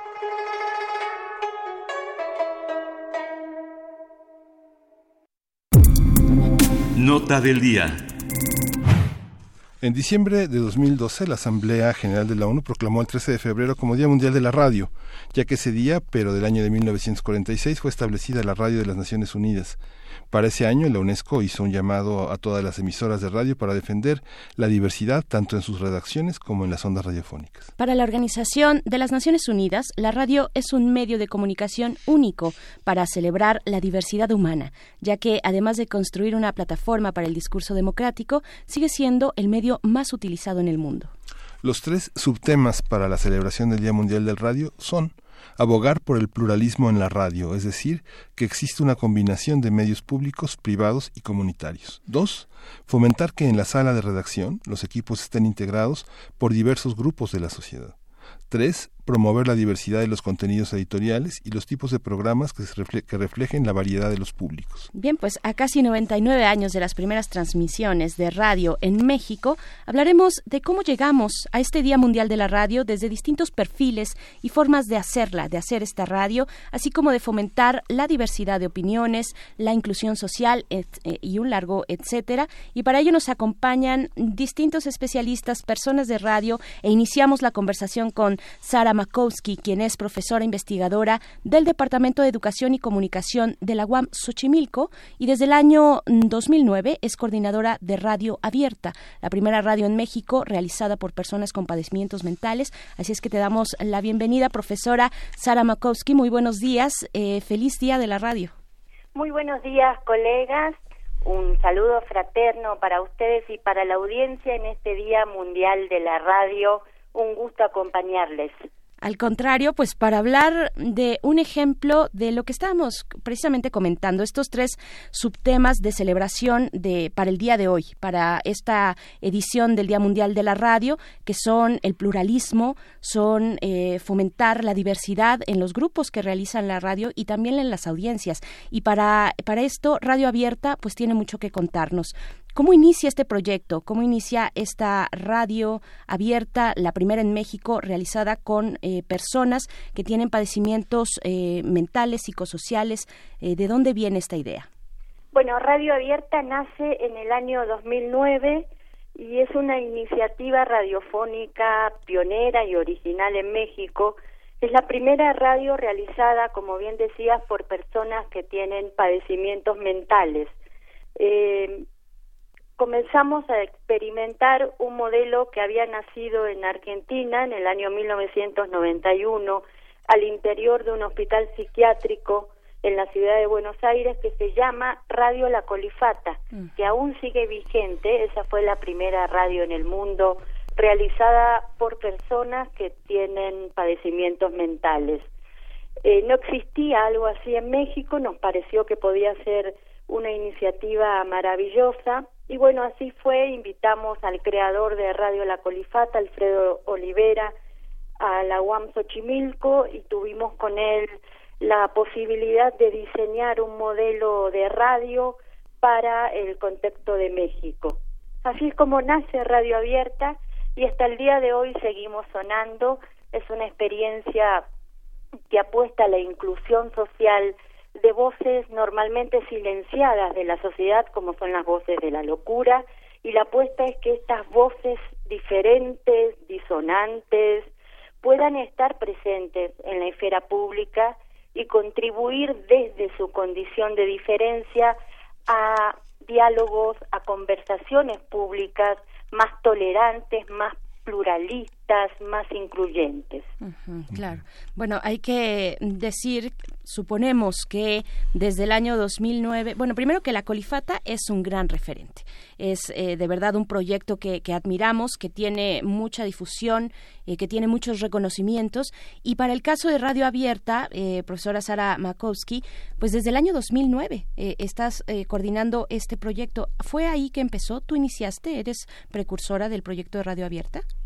Sí, nosotros iniciamos este proyecto en el año 2009 y la característica que tiene Radio Abierta es que si bien es una radio realizada por personas que tienen sufrimiento mental, es una radio que funciona al interior de una comunidad universitaria, no al interior de un hospital psiquiátrico o de una institución de atención a salud mental. Eso la hace absolutamente original en relación a muchas otras experiencias radiofónicas de este tipo. Entonces es una radio realizada por personas con discapacidad psicosocial, como se denomina, al interior de una universidad y eso le da una característica absolutamente comunitaria a la experiencia de radio abierta. ¿Cómo son? ¿Cómo son las cómo son las experiencias? ¿Cómo ha sido esta década? ¿Qué historias qué historias hay? Y cuando hablas de sufrimiento mental y de discapacidad psicosocial, eh, no no se habla de trastornos graves que incapaciten la articulación de ideas, la cierta funcionalidad del yo, etcétera, ¿no? Sino hasta qué punto, cuáles son los límites de los padecimientos mentales para expresarse a través de la radio en una red académica como la que dices. Bueno, en primer lugar, no tenemos, nosotros en Radio Abierta no trabajamos con etiquetas o con diagnósticos psiquiátricos. Son bienvenidas todas aquellas personas que se sientan convocadas a participar en esta radio. Mm. Y los participantes de Radio Abierta tienen distintos diagnósticos eh, psiquiátricos, desde diagnósticos severos, graves, hasta diagnósticos eh, menos severos no hay ningún límite para participar en radio abierta. Esa es una de nuestras características. Cada persona que quiere participar en esta experiencia de radio lo hace desde sus propias posibilidades y desde sus propios recursos. Y esto es algo interesante porque en algún sentido Radio Abierta es una antirradio. ¿Por qué digo esto? Porque nosotros funcionamos no en una cabina de radio, quiere decir que es una radio sin cabina. Por otro lado, nunca tenemos un guion radiofónico preestablecido, como funcionan las demás radios y programas de radio.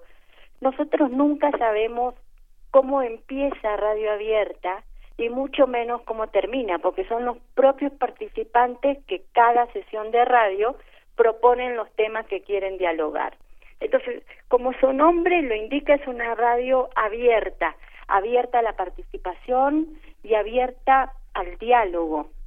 Apostamos para que estas voces que no son generalmente escuchadas estén presentes en la esfera pública, pero produciendo diálogo, conversando con otras voces, con otras audiencias, con otros públicos.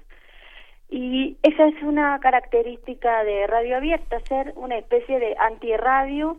Y otra cosa que me gustaría eh, comentar es que este espacio sonoro que creamos con Radio Abierta, si bien ocurre al interior y nació al interior de una universidad como la UAM Xochimilco, con el correr de los años hemos llevado este dispositivo sonoro que produce comunicación, diálogos, lo hemos llevado a otros espacios, entonces hacemos el mismo formato de radio abierta en algunas instituciones psiquiátricas y además hemos adaptado este espacio sonoro que produce eh, voces, que produce diálogos de la diferencia, lo hemos adaptado para trabajar con otros grupos sociales que generalmente no tienen representación en la esfera pública.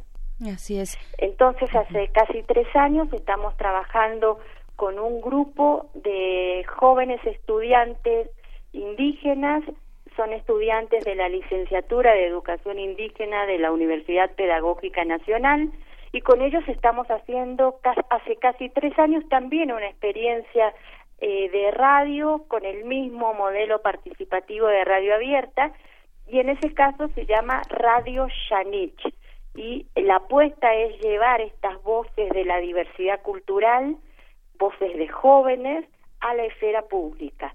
Entonces, eh, un poco eso ha sido el, el aporte y la transformación de Radio Abierta a lo largo de estos diez años.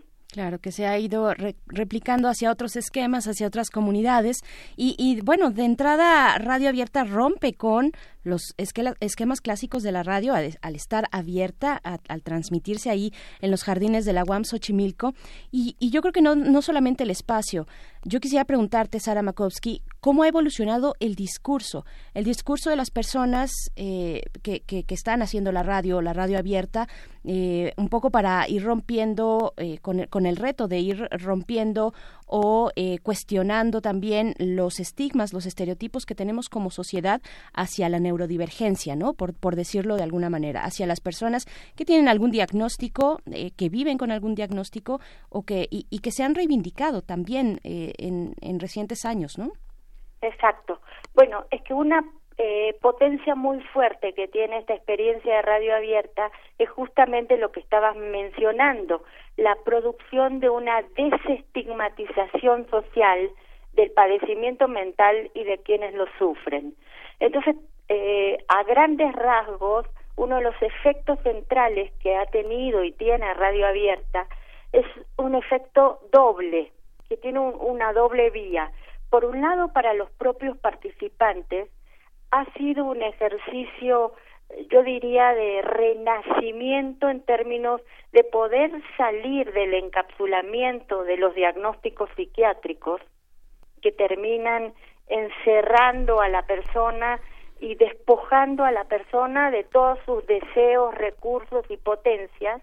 Entonces, ese camino de salir, de romper el encapsulamiento del diagnóstico psiquiátrico, e ir convirtiéndose en productores de contenidos anti-estigma o de contribuir con sus opiniones sumamente valiosas a conversaciones públicas en torno a temas de la política, de la cultura, de la vida en la Ciudad de México, de valores humanos como la amistad, como el amor. Quiere decir que esta experiencia de radio ha abierto nuevos caminos de comunicación y de ser y de estar en el mundo para estas personas que han sido catalogadas con algún diagnóstico psiquiátrico. Y por el otro lado, otro de los efectos muy potentes de radio abierta es generar desestigmatización social, porque las personas, las comunidades, las audiencias que siguen las transmisiones de radio abierta también se cuestionan al escucharlos y al escuchar estas narrativas, se cuestionan sobre la tajante y supuesta división que existe entre lo normal y lo anormal, entre la locura y la cordura. Porque al escucharlos uno dice, bueno, pero yo pienso bastante parecido a lo que está diciendo esta persona. Sí. ¿Quién es el loco? Y escucho otros conductores, otros programas y parecen bastante anormales, ¿no? E, este, certificados y con licencias en el pasado. Pues Marta, eh, Sara, eh, Sara Makowski, le agradecemos muchísimo esta participación. ¿Dónde lo seguimos? Se nos acaba el tiempo, vamos a seguir con esta celebración de la radio, pero ¿dónde, qué horarios, cómo, cómo estamos al tanto de la radio abierta? Bueno, eh, todas nuestras producciones sonoras están en la página web de Radio Abierta en formato podcast que lo pueden descargar y escuchar cuando quieran en www.radioabierta.net. Y además estamos eh, por FM 94.1 WAM Radio los días miércoles a las 8 de la noche y días sábados una repetición del programa a las 21 horas. Y además todos los miércoles a las 12 del mediodía transmitimos en vivo a través de Facebook Live de Radio Abierta México. Perfecto. ¿En redes sociales tienen manera de que nos podamos poner en contacto? Sí, estamos en Facebook y Twitter como Radio Abierta. Perfecto. Sara Makowski, profesora, investigadora del Departamento de Educación y Comunicación de la UAM Xochimilco, también coordinadora de la Radio Abierta. Te mandamos un abrazo, festejen mucho, festejamos con ustedes también y eh, los escuchamos en la Radio Abierta. Claro que sí, un gusto y un abrazo, colegas, en el Día Mundial de la Radio. Hasta pronto. Hasta pronto. Pues bueno, vamos con lo siguiente. Primer movimiento presente en el Día Mundial de la Radio. Pluralismo, representación y diversidad.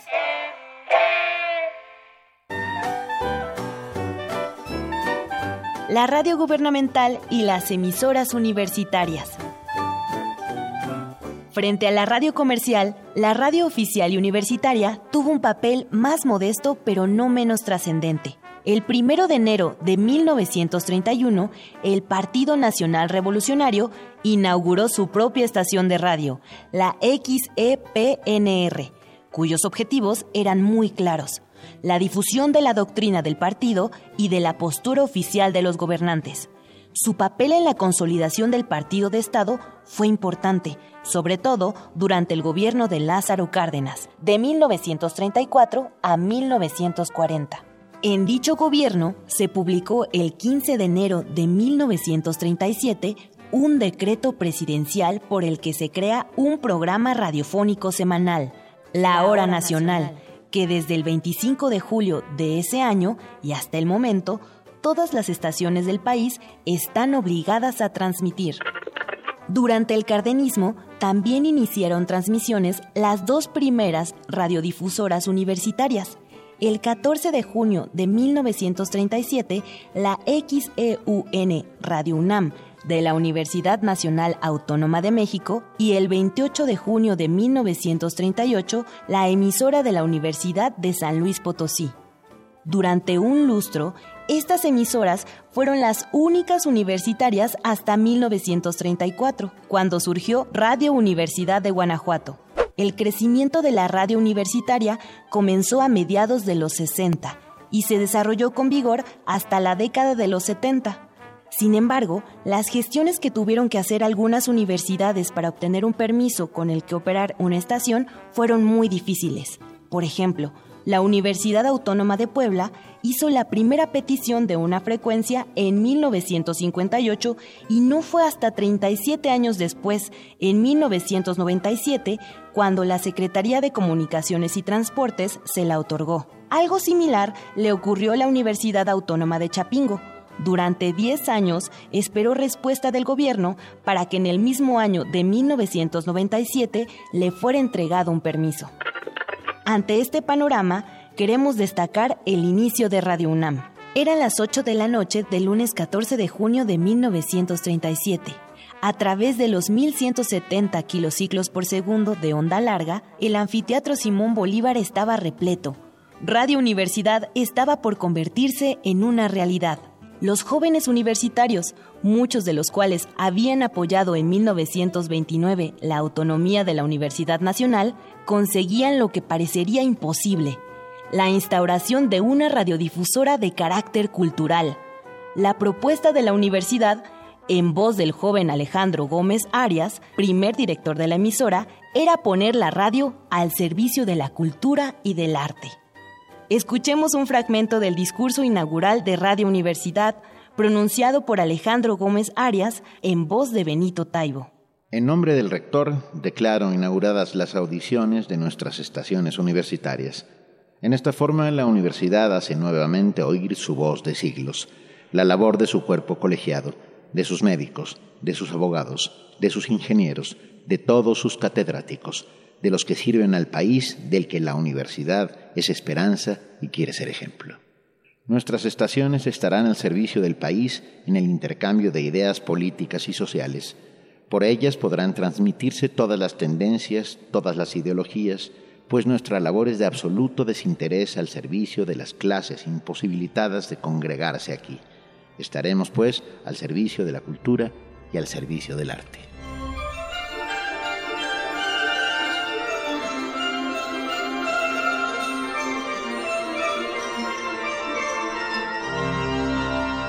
En el programa preparado especialmente para la ocasión participaron la Orquesta Sinfónica y el Trío Clásico de la Universidad.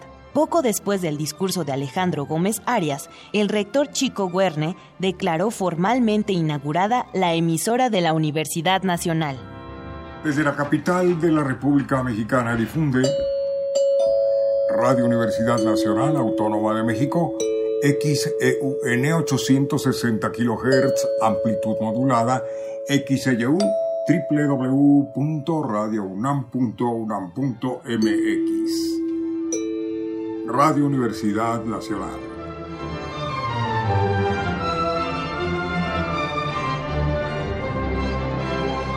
Texto de Gabriel Sosa Plata y Perla Olivia Rodríguez. Extraído del libro Días de Radio, Historias de la Radio en México, Editorial Tintable 2016. Y Memorias de Radio UNAM 1937-2007 de Josefina King, editado por la UNAM en 2007.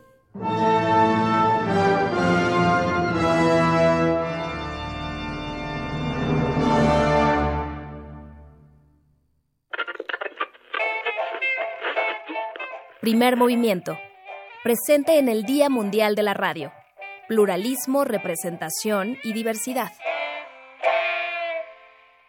Y le agradecemos a la producción de Primer Movimiento la edición de estas cápsulas especiales por el Día Mundial de la Radio, que están basadas, la información eh, ustedes más completa la pueden encontrar en dos publicaciones. La primera es de Gabriel Sosa Plata, un hombre de radio, Días de Radio, Historias de la Radio en México. Se titula este eh, esta publicación de 2018. Es de 2018 y es un libro además ilustrado bellísimo, una buena, una gran eh, edición. y Gabriel dirige la radio, radio Educación actualmente. 2016. 2016. Y Gabriel Sosa Plata dirige Radio Educación, ha sido un comentarista muy importante para la universidad en TV UNAM y en Radio UNAM, y ahora está al frente de la, de la radio del gobierno federal de Radio Educación. Así es, y el segundo, la segunda publicación con más información al respecto es Memorias de, de Radio UNAM, 1937 a 2007, que realiza Josefina Quincobos. Eh, la edita, bueno, la edita la Universidad Nacional Autónoma de México y bueno, ahí hay muchos datos interesantes y además son dos libros de verdad que nos pueden eh, reflejar una historia, la historia nuestra, la historia de la radio, la historia de esta compañía, de esta posibilidad de estar eh, haciendo comunidad y pues bueno, también nos enlazamos en este momento con Marco Antonio Gutiérrez Mendoza, él es director de la Radio Universidad en Chihuahua, de la Universidad Autónoma de Chihuahua. ¿Cómo estás, Marco Antonio Gutiérrez? Muy buenos días, qué gusto saludarte y feliz, feliz día. Marco Antonio. Berenice Miguel Ángel, un placer saludarlos hasta la Ciudad de México y pues en este día tan especial. Sí, gracias Marco. ¿Cómo, ¿Cómo entender? Estamos enlazados desde las 6 a las 7 de la mañana hora de Chihuahua, de 7 a 8 horas de la Ciudad de México, pero la radio es algo que funciona 24 horas y más. ¿Cómo funciona la radio universitaria en Chihuahua? Cuéntanos un poco de esta enorme diversidad de, de voces y de temas eh, allá en el norte del país. Pues mira, este, yo creo que el ejemplo de Radio Universidad en Chihuahua es, es perfecto para entender la importancia de la radio como bien sabe el auditorio, pues bueno, el, estado de Chihuahua es el más grande de nuestra república. Eh, es un estadio, es un estado cambiante en su geografía. Tiene bosques, tiene llanuras, tiene desiertos y hay lugares donde la radio, pues bueno, no llega. Entonces, perdón, el, el, digamos, otros medios no llegan y en este caso, pues la radio es, el medio más eficaz o el más eficiente para comunicar a las personas.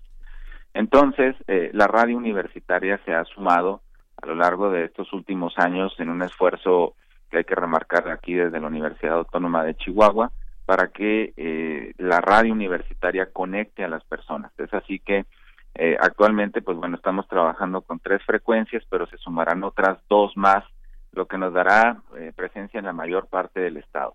¿Cuál es la importancia de esto? Como, como todos lo saben, pues bueno, hay personas que viven en pequeñas poblaciones, o bien en rancherías y pues no tienen la posibilidad de tener una comunicación tan eficiente. Es por ello que pues bueno, la radio universitaria llega ahí, donde también están otras radios, las comerciales, y sabemos de su importancia, pero cumple otra función, una función muy parecida a la que hacen ustedes día con día y que también se escuchan por acá.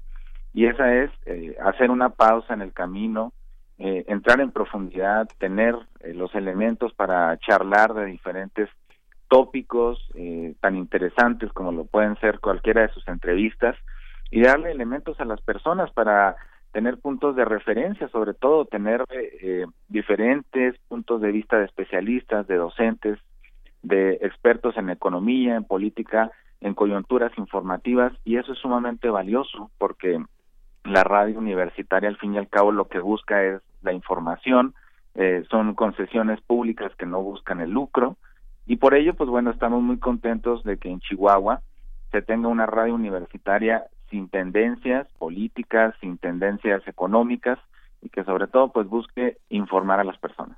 por supuesto, Marco Antonio Gutiérrez Mendoza.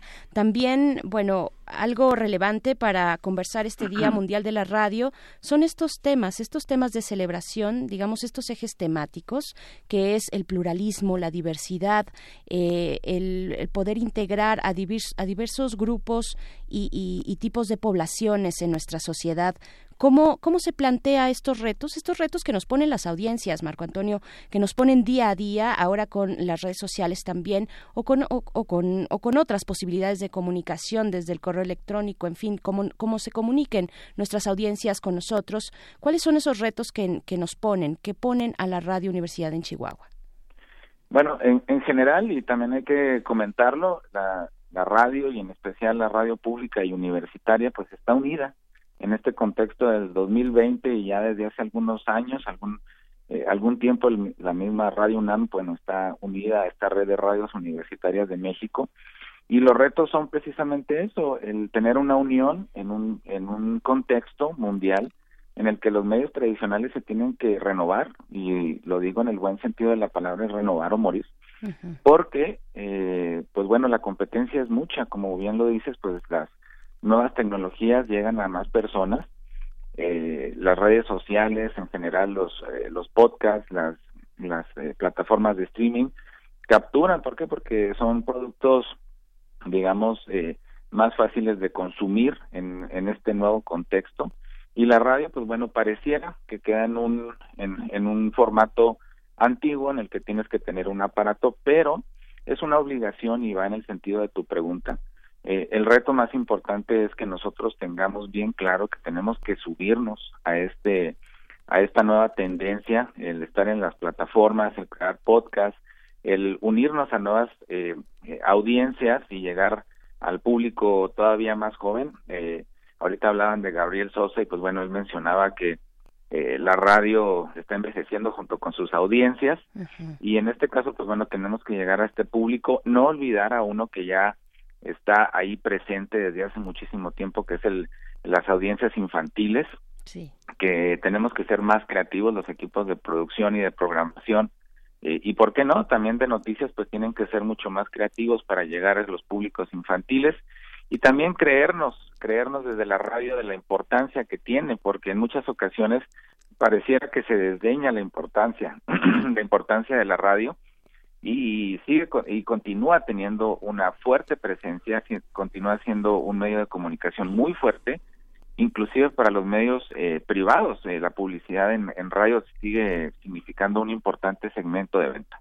Hay una parte que la radio tiene como, como desafío, hay una esto que hablas de nuevos medios y de nuevas plataformas para transmitir la radio a través de las redes sociales, de Facebook, de Twitter, de muchas eh, muchas modalidades para hacerlo, pero no no no estamos en el desafío de entender de nuevo un lenguaje de la radio donde hoy muchos conductores de radio dicen, mire, les vamos a mostrar el video, ya ya vio la imagen, se aproxima este coche, ese coche que se aproxima y hay una parte en la que hay una hay una audiencia infinitamente de radio, ¿no? los automovilistas que no pueden estar viendo el video, ni pueden estar viendo al locutor, eh, aspectos de transmisión, de calidad de transmisión y de lenguajes de plataformas que están en los lugares muy remotos, en sierras, en lugares con poca transmisión, la, posibilidad de escuchar con la luz apagada en situaciones de oficios, eh, una, guardia de enfermería, un velador, este, muchas, muchas eh, situaciones en la gasolinera, los despachadores,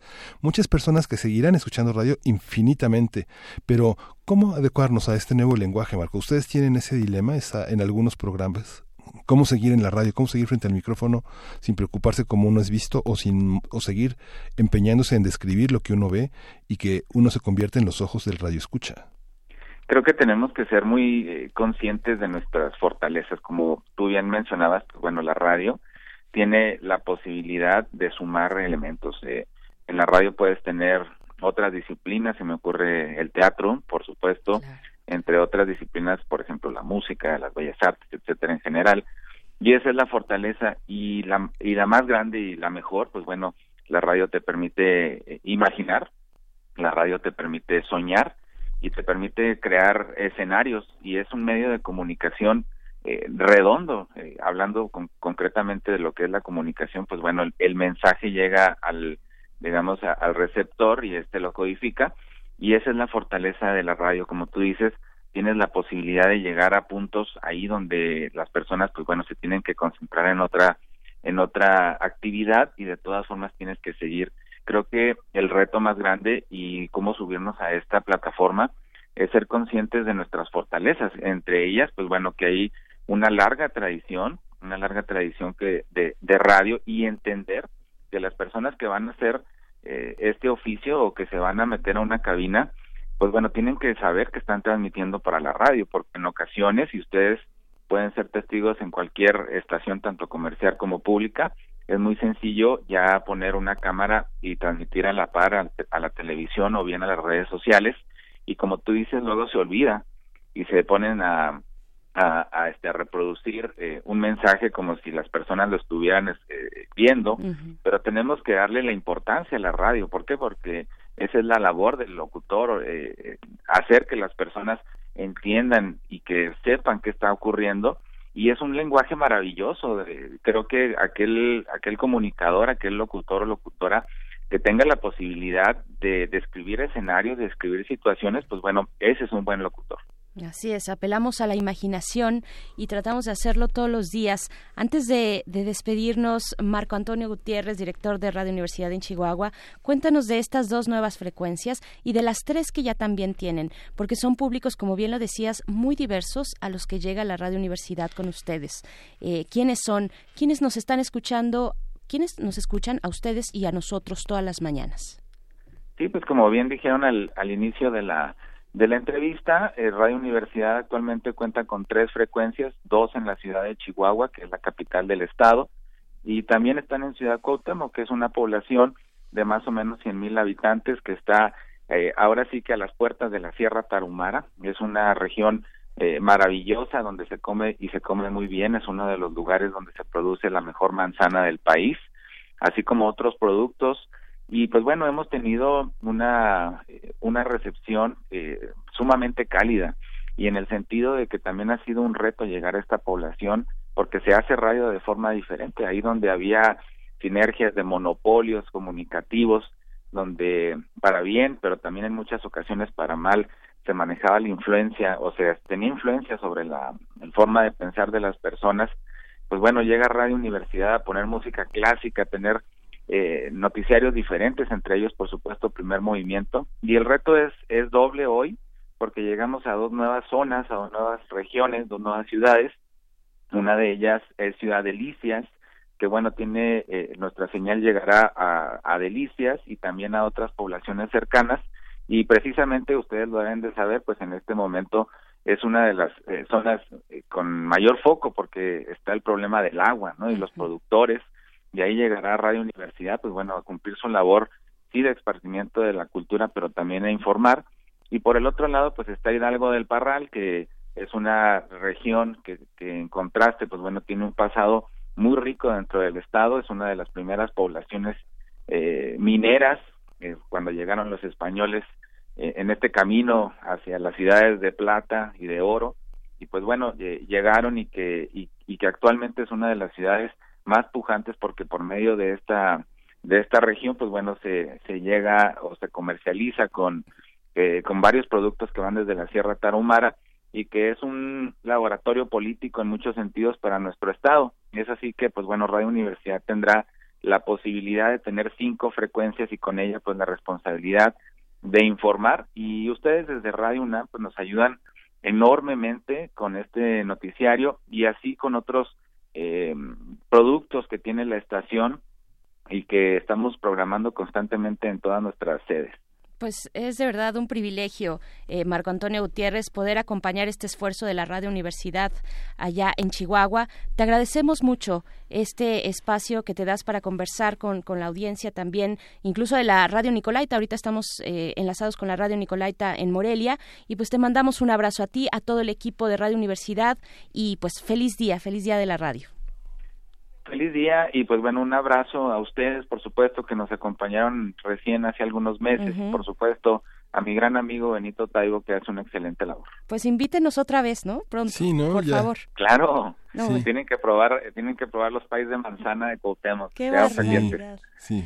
Ni digas. Muchísimas gracias, Marco Antonio. No, cuando fuimos, de verdad, eh, que es una delicia eh, la, pues toda la gastronomía, toda la oferta gastronómica que, se, que tiene Chihuahua. Eh, nos fuimos muy contentos y con muchas ganas de regresar. Muchas gracias, Marco Antonio. Gracias. Hasta pronto. Pues bueno, ahí está Marco Antonio Gutiérrez, director de la Radio Universidad de Chihuahua. Sí, anduvimos muy contentos allá. Este Frida Saldívar andaba verdaderamente contenta viendo, este, recorrimos museos, eh, la luz cambia, es eh, un estado muy, muy benefactor, ¿no? Hay una hospitalidad con todo y que hay esa idea de que hay un rigor, una, una, una, una fuerte, este, formalidad, el usted se conserva en, el, en, la, en la mayoría de, los, de las entidades en Chihuahua, la gente se habla de usted, oiga usted y todos se hablan de usted, pero hay una parte muy cálida en esa aparente distancia, ¿no? Así es, y hay también personajes muy, muy interesantes que están pujando por la cultura constantemente eh, en este recorrido que pudimos dar ya hacia nuestro último día, los, las últimas horas que estuvimos por allá. Eh, nuestros compañeros de Radio Universidad nos llevaron a distintos sitios eh, culturales y ahí nos encontramos con personas que están haciendo un esfuerzo importante, ¿no? Que, que son, que nos podemos reflejar también en ellos, en ellas, y pues fue de verdad toda, toda una experiencia ir a Radio, a Radio Universidad, a la Universidad de Chihuahua y al Estado, pues bueno, vamos a regresar pronto. Y también es muy interesante ver a quién estamos llegando en las mañanas, todas las mañanas, el 105.3, el 106.9 y el 105.7, Ciudad Cuauhtémoc, a las puertas de la Sierra Tarahumara. Bueno, es un privilegio. Sí, es muy importante viajar, conocer el país, si hay recursos y posibilidades de hacerlo, porque finalmente nosotros en la Ciudad de México estamos gobernados por, eh, por, por, una, por una persona que es distinta a la que gobierna Chihuahua, con medios distintos a los que están en Chihuahua, y finalmente lo que nos encontramos es que todos estamos bajo un mismo signo, bajo una misma constitución y bajo un mismo legado cultural, ¿no? Es una tradición que eh, hace que nos encontremos iguales mexicanos cuando estamos en Veracruz o en Tuxtla o cuando estamos en Chihuahua o en Zacatecas, ¿no? Así es, y pues bueno, hay otras dimensiones también de la radio, otros, otras eh, localidades, otros esquemas, y vamos a hablar precisamente de la radio en Colombia, de la radio en América Latina. Vamos directo directo, porque ya está Tito Ballesteros, está en la línea. Él es comunicador social, es docente de radio en países de América Latina. Te damos la bienvenida, Tito. Muy buenos días. Gracias por conversar con la radio universitaria en esta mañana aquí en Radio UNAM querida Verónica, Miguel. Berenice, ya me cambiaste el, nombre. tenemos alrededor de 35 mil emisoras, de las cuales 27 mil se encuentran en FM y el resto en AM. Desde 2012 hasta nuestros días hemos venido perdiendo alrededor de mil emisoras en AM. Y si hay un grupo de emisoras que ha venido creciendo en la región, son las radios universitarias. Así que pues bueno, qué alegría sean estas emisoras las que de manera estén floreciendo en el jardín de la radio. ¿Qué, cifras nos compartes, Tito Ballesteros? Soy Berenice, pero el Verónica me lo han puesto siempre. Así es que igual, ah, igual te saludo con muchísimo gusto. Estamos Miguel Ángel Quemain, Berenice Camacho en esta cabina de Radio UNAM, pues para conversar contigo sobre el panorama precisamente en distintos países, distintos puntos de la región latinoamericana. Eh, ya nos das estas cifras, pero ¿cuáles son los retos? ¿Cuáles son los retos que tiene Latinoamérica con, con sus radios? Un desafío para la radio, eh, pensamos, es que las personas que están en la radio hablen menos y posibiliten que los oyentes, ¿por qué no?, puedan ser reemplazadas esa expresión por participantes. El desafío, hablar menos, escuchar más, Hay un tema que tiene que ver con la comunicación. Las personas hoy, y lo muestran las redes sociales, tienen deseos de hablar, de participar, no necesariamente escuchar. No queremos ser educados, no queremos que nos digan lo que tenemos o no tenemos que hacer. Si la radio se sigue ocupando de dar informaciones y digamos tomando distancia de las reflexiones, pues me parece que allí también vamos a empezar a tocar una crisis, porque la información está en todas partes. Y como la radio tenía el monopolio de la información, ahora ¿qué vamos a hacer? ¿Para qué sirve una radio en el 2020? Bueno, esa es una pregunta eh, inquietante y que forma parte justamente de poder descubrir si lo más importante en la radio de hoy sigue siendo hacer programas. ¿Qué es importante? Hacer programas, llenar la parrilla de programación. Si la radio tiene seis personas, colaboradores, ¿son esos colaboradores los que deben hacer la radio? Entonces, quizá el principal desafío que pueda tener es el de ceder la palabra. ¿Cómo lo ha vivido también Colombia? Colombia con la tradición eh, ejemplar que tiene en su producción radiofónica de décadas y décadas. Es, es un ejemplo en, eh, en el hacer radio para toda la región. ¿Cómo, ¿Cómo lo vive Colombia hoy? ¿Cómo vive esta llegada de nuevos formatos, de nuevos medios, de las redes sociodigitales? ¿Cómo lo están enfrentando la radio pública y la radio universitaria en Colombia? En 1947 nace el primer modelo educativo por radio quizá en el mundo para enseñar a leer y escribir y lo hace la radio colombiana. La radio colombiana hoy tiene poco menos de 150 emisoras adscritas al Ministerio de Defensa como una experiencia única en el mundo. Marina Estéreo, emisoras del Ejército y emisoras de la Policía. Colombia tiene una red de radios que aloja 81 emisoras extendidas en todo el territorio nacional. Colombia, eh, digamos, en medio de su conflicto y de todas sus necesidades, cuando se firma el acuerdo de paz con la antigua guerrilla de las FARC, dentro del acuerdo queda establecido que las FARC eh, deberían tener un grupo no menor a 30 emisoras. Entonces, estamos hablando de un país muy oral, como toda América Latina, muy radiofónico, y bueno, también está en un periodo, digamos, de transición, eh, lo que sabemos, pues no sabemos realmente qué va a ocurrir. 656 emisoras, de las cuales casi 656 son radios comunitarias mm. y alrededor de 680 son emisoras comerciales. Eso quiere decir que casi es el único país de la región que casi el número de sus emisoras comunitarias es igual al de sus emisoras comerciales. Mm, Entonces aquí tenemos emisoras comunitarias, emisoras comerciales y emisoras de interés público. Los mm. desafíos para las radios públicas ya se ha dicho desde la cabeza hasta los pies.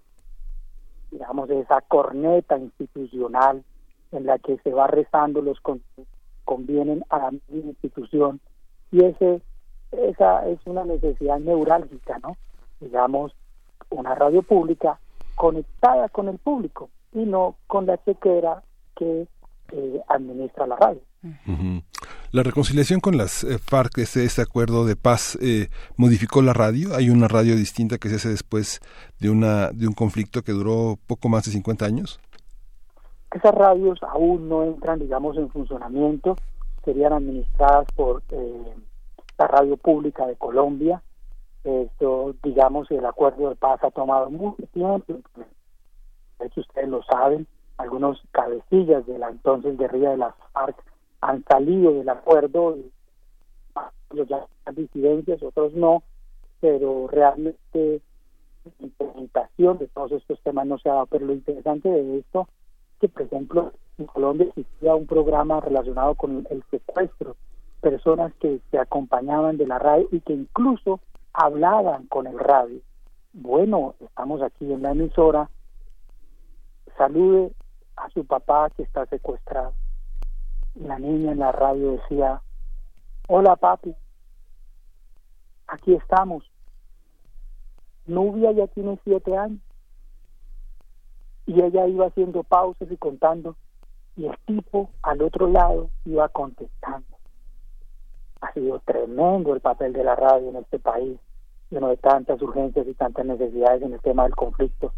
Entonces, eh, la radio, digamos, es un vehículo social por el que corren las necesidades y quizá una necesidad que sí tengan nuestras emisoras comunitarias es que están cargadas de música. Y eso no es pecado, pero podríamos hacer algo más. Por supuesto. Y Tito Ballesteros, eh, se nos acabó el tiempo de esta conversación. Nos dejas así, con esa imagen eh, en, la cabeza, porque además tenemos, y lo digo muy honestamente, Tito, tenemos mucho que aprender acá en México eh, en lo que toca a poder comunicar las necesidades de la sociedad en contextos de violencia. Así es que te agradecemos mucho este mensaje, Tito Ballesteros, y te mandamos un abrazo hasta allá. Berenice Miguel, un abrazo, lo mismo a la distancia, larga vida para la linda emisora universitaria y bueno, pues eh, les agradezco enormemente por la llamada. Te agradecemos nosotros, Tito. Hasta pronto. Muchas gracias, Tito. Eh, Tito está en en la radio Vive es el, libro más reciente de Tito Ballesteros. Va a estar también colgado en PDF en nuestras redes sociales. Y bueno, le agradecemos esta, esta imagen tan sobrecogedora que es importante para reconocer la, importancia de la radio. También está Vamos a ponerlo, colocar también en la radio. La radio vive en ciespal.org. Búsquelo ahí. La radio vive es todo un documento que está en PDF sobre la experiencia de Tito Ballesteros. Y que también creo que podremos compartir a través de nuestras redes sociales esta liga con el libro La radio vive, Mutaciones Culturales de lo Sonoro 2019 de Tito Ballesteros. Vamos a ir con música para despedir esta hora. Eh, pues la música que hemos estado sonando el día de hoy, toda ella se ha presentado todas estas bandas, todos estos eh, artistas se han presentado en la sala Julián Carrillo en algún momento y pues bueno, la sala Julián Carrillo tiene mucho de qué hablar también cuando se trata de radio en distintos formatos, cuando se trata de abrir las puertas al, teatro, a las artes escénicas, en este caso a la música. Esto es de las ultrasónicas y la canción es Monstruo Verde para que se pongan a bailar un rato. Eh.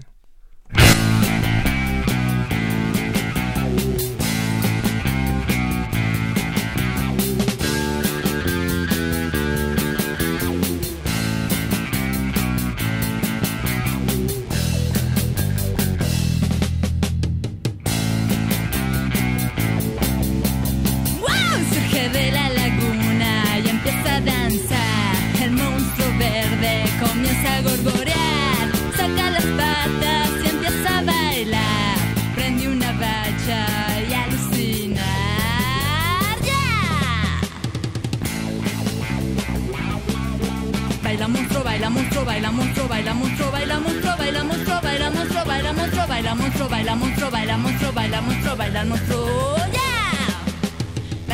baila mucho, baila mucho, baila mucho, baila mucho, baila mucho, baila mucho,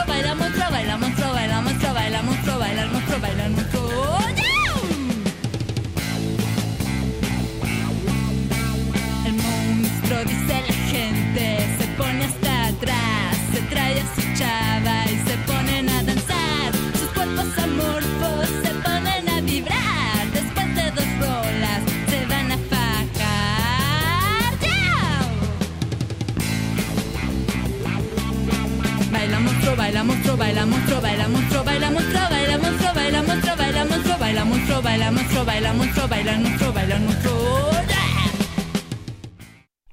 Estamos de vuelta después de escuchar a las ultrasónicas y bueno, no podemos con la cantidad de mensajes que tenemos en redes sociales.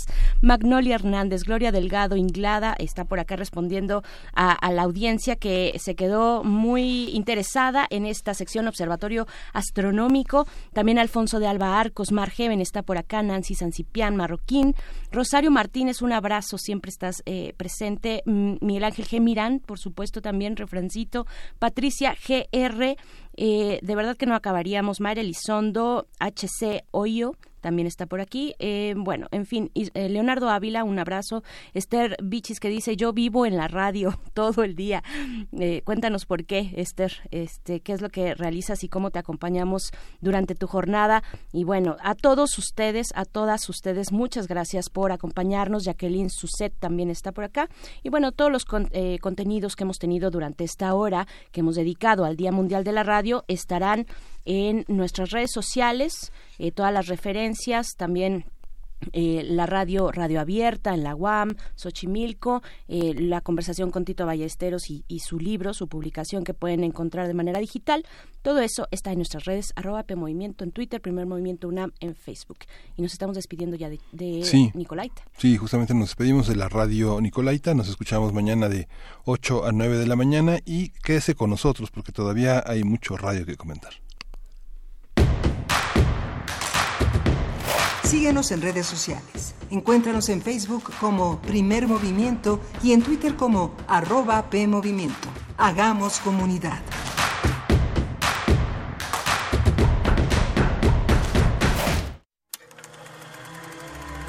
Desde Venecia, pasando por Cannes, hasta los premios Oscar, el cine iberoamericano está conquistando a los públicos más exigentes. Las películas más relevantes de todos los géneros y formatos, los grandes cineastas y también los actores están en Encuadre Iberoamericano. Una coproducción de TV UNAM y Canal 22 que conducen Fernanda Solórzano y Leonardo García Tsao. No te lo pierdas el primer viernes de cada mes a las 21 horas por la señal de TV UNAM. Síguenos también por tv.unam.mx y por nuestras redes sociales. Soy Enriqueta Lunes y estoy en Descarga Cultura. Escucha. Literariedad del escritor colombiano Andrés Burgos. La leyenda decía que cuando el niño Carro era niño, los ladrones se habían metido a la casa de sus padres, a quienes mataron porque opusieron resistencia. El único que había sobrevivido al robo era él. Los delincuentes, aunque le perdonaron la vida, se la torcieron para siempre. Entra a www.descargacultura.unam.mx. Habla Alejandro Moreno, presidente nacional del PRI. Revolucionar es como una emoción. Y en el PRI las emociones nunca mienten. Hoy tenemos que subirle las revoluciones a lo que tenemos que cambiar. Vamos a subirle las revoluciones al carácter y al orgullo. Hoy tenemos que subirle las revoluciones a las elecciones abiertas. Vamos a subirle las revoluciones a nuestra militancia. Vamos a subirle las revoluciones hasta volver a ganarnos tu confianza. Gracias. PRI, el Partido de México. Escucha mi silencio. Escucha mi mirada. Escucha mi habitación. Escucha mis manos. Escucha mis horarios. Escucha todo lo que no te dicen con palabras. Si ves que algo ha cambiado, siéntate con ellos. Dialoga y demuéstrales que estás ahí para ayudarlos. Construyamos juntos un país de paz y sin adicciones. Juntos por la paz, Estrategia Nacional para la Prevención de las Adicciones. Gobierno de México. El cine es la más veloz de las artes. A poco más de un siglo de vida, ha tenido que inventarse, reinventarse y también destruirse.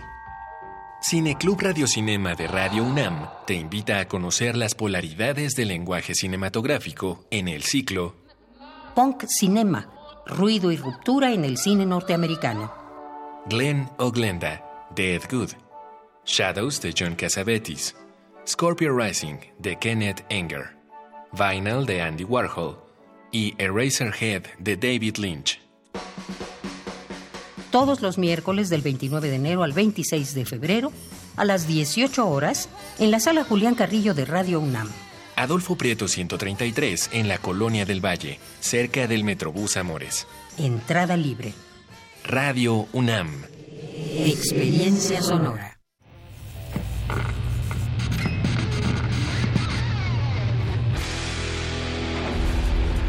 ¿Recuerdas esta música?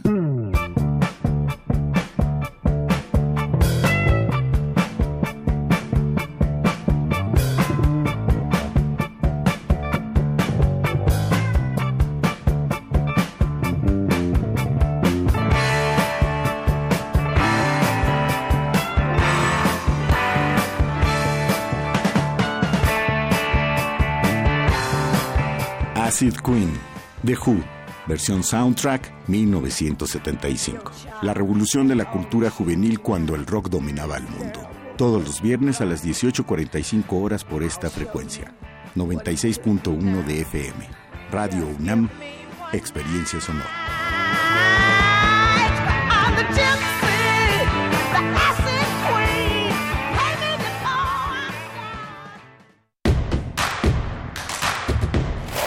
Queremos escucharte. Llámanos al 55 36 43 39 y al 55 36 89 89. Primer movimiento. Hacemos comunidad.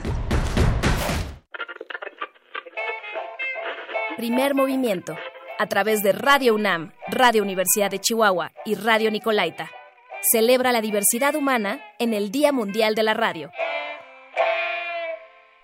Muy buenos días, estamos de vuelta en primer movimiento en este 13 de febrero, jueves, el Día Mundial de la Radio y pues estamos festejando con un esfuerzo muy importante por parte de la producción Frida Saldívar, en la producción eh, Uriel Gámez eh, en la asistencia y todo el equipo de primer movimiento, todos y cada uno de nosotros pues eh, festejando con ustedes si así nos lo permiten a través del 96.1 de FM en Radio UNAM, la radio universitaria. Y pues bueno, venimos de, platicar precisamente con eh, colegas, con personas de radio, con distintos ángulos que yo creo que enriquecen muchísimo nuestra, nuestro diálogo radiofónico con todos nuestros escuchas, Miguel Ángel. Sí, justamente es esta expresión de gratitud en el que el equipo de producción que está eh, como director de orquesta de este esfuerzo, eh, hace para que tengamos una mayor certeza, una, mayor profundidad en torno a la concepción de la radio, porque es eh, importante conservar, como decíamos hace un rato, este medio. Justamente, eh, Vania Nucha, encargada de las redes sociales, nos, nos compartía una un, un, síntoma que es eh, esto, cómo hay cosas en la radio que aunque las hayas escuchado este, hace mucho tiempo, la sigues escuchando todos los días, aunque ya no sintonices ni prendas la radio, ¿no? Hay una radio escucha que le manda Saludos a Luisa, a Benito y a todo el equipo de Primer Movimiento que los escucha a diario. Esto es un, es un síntoma, es muy interesante porque hay gente que se queda escuchando, este, no sé, yo me quedé escuchando Calimán o La Tremenda Corte o Julián. Los escucho todos los días, aunque ya no estén en la radio, siguen, siguen entre nosotros de una manera muy permanente, ¿no? Pues fíjate que a mí me pasó en esta semana, hay por ahí una frecuencia, no recuerdo cuál, pero muy temprano, a las 5 de la mañana, están transmitiendo la, la Tremenda Corte. Ah. Entonces venía yo de camino para acá en la semana y sintonicé esa frecuencia y me encontré con esta gran sorpresa, ¿no? Aquello que, que, habíamos escuchado de pequeños en algún momento de nuestras vidas y vuelve de pronto a través de la radio, de la memoria sonora y pues bueno, todo lo que se puede eh, agregar, lo que se va virtiendo en un espacio radiofónico, los alcances, esta conversación que tuvimos con Tito Ballesteros, hasta dónde llega la radio comunitaria, por ejemplo, en Colombia, cuando todo lo demás se cae, eh, la radio tiene unos lazos que llegan profundo hasta donde no llegan otros, otros medios de comunicación, ¿no? Y además es gratuita, pues es una la radio es muy humana, es lúdica, tiene ese reto para nosotros que hacemos radio de ser lúdicos y de dar información, pues bueno, es todo todo un reto y es un honor, también es un, medio muy honesto, ¿no? Estamos aquí nosotros con nuestras voces expuestos eh, sin ningún tipo de edición cuando se hace radio en vivo y pues bueno, eh, aquí aquí seguiremos hasta que ustedes quieran. Hoy para para esta mañana, para esta hora, esta tercera hora tenemos la mesa de Mundos Posibles, que está a cargo del doctor Alberto Betancourt. Eh, en esta ocasión, él nos habla del derecho a la ciudad, el papel del movimiento urbano popular en la configuración de la subjetividad ciudadana. Eso vamos a conversarlo en los Mundos Posibles y después tenemos una sección, una de nuestras nuevas secciones dedicada a los derechos humanos con Jacobo Dayan, coordinador académico de la Cátedra Nelson Mandela de Derechos Humanos en las Artes de la UNAM, y nos habla de los feminicidios, este grave problema eh, que atraviesa todas las estructuras sociales y eh, los feminicidios y los problemas de acoso en la universidad. Nos hablará Jacobo Dayan. Sí, justamente, y pues nos vamos ya a la, a la poesía necesaria. Tenemos un poema, un poema sorpresa, un poema radiofónico. Primer movimiento, a través de Radio UNAM, Radio Universidad de Chihuahua y Radio Nicolaita. Celebra la diversidad humana en el Día Mundial de la Radio. Es hora de Poesía Necesaria. Regresamos aquí a la poesía necesaria. Frida Saldívar hizo una selección muy interesante de varios poemas. Se quedó el de Manuel Maples Arce, uno de los fundadores del estudiantismo, un abogado, diplomático, escritor, uno de los escritores más importantes del siglo XX y se llama TSH, es el poema de la radiofonía y fue publicado en el Universal Ilustrado y lo vamos a compartir con la voz también de Berenice Camacho. Así es, un, un, poema perdón, publicado en 1923, Manuel Maples Arce, y se titula así, eh, TSH, el poema de la radiofonía, un especial para el Universal Ilustrado. Sí, dice, sobre el despeñadero nocturno del silencio, las estrellas arrojan sus programas, y en el audión inverso del ensueño se pierden las palabras olvidadas. TSH, de los pasos hundidos en la sombra vacía de los jardines. El reloj de la luna mercurial ha ladrado la hora a los cuatro horizontes, la soledad en un balcón abierto hacia la noche. ¿En dónde estará el nido de esta canción mecánica? Las antenas insomnes del recuerdo recogen los mensajes inalámbricos de algún dios deshilachado. Mujeres naufragadas y las voces de auxilio como flores estallan en los hilos de los pentagramas internacionales. El corazón me ahoga en la distancia. Ahora es el Jazz Band de Nueva York. Son los puertos sincrónicos florecidos de vicio. Y la propulsión de los motores, manicomio de Hertz, de Marconi, de Edison. El cerebro fonético baraja la perspectiva accidental de los idiomas. Aló, una estrella de oro un caído en el mar.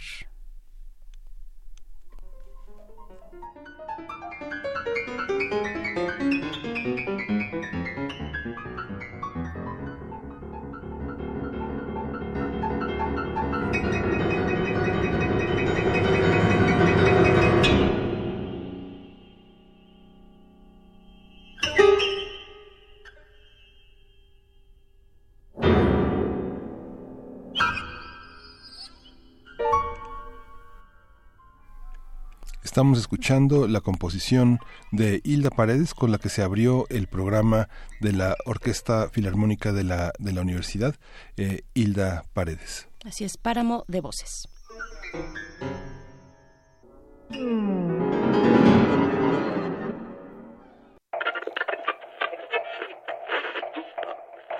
Primer movimiento, a través de Radio UNAM, Radio Universidad de Chihuahua y Radio Nicolaita celebra la diversidad humana en el Día Mundial de la Radio.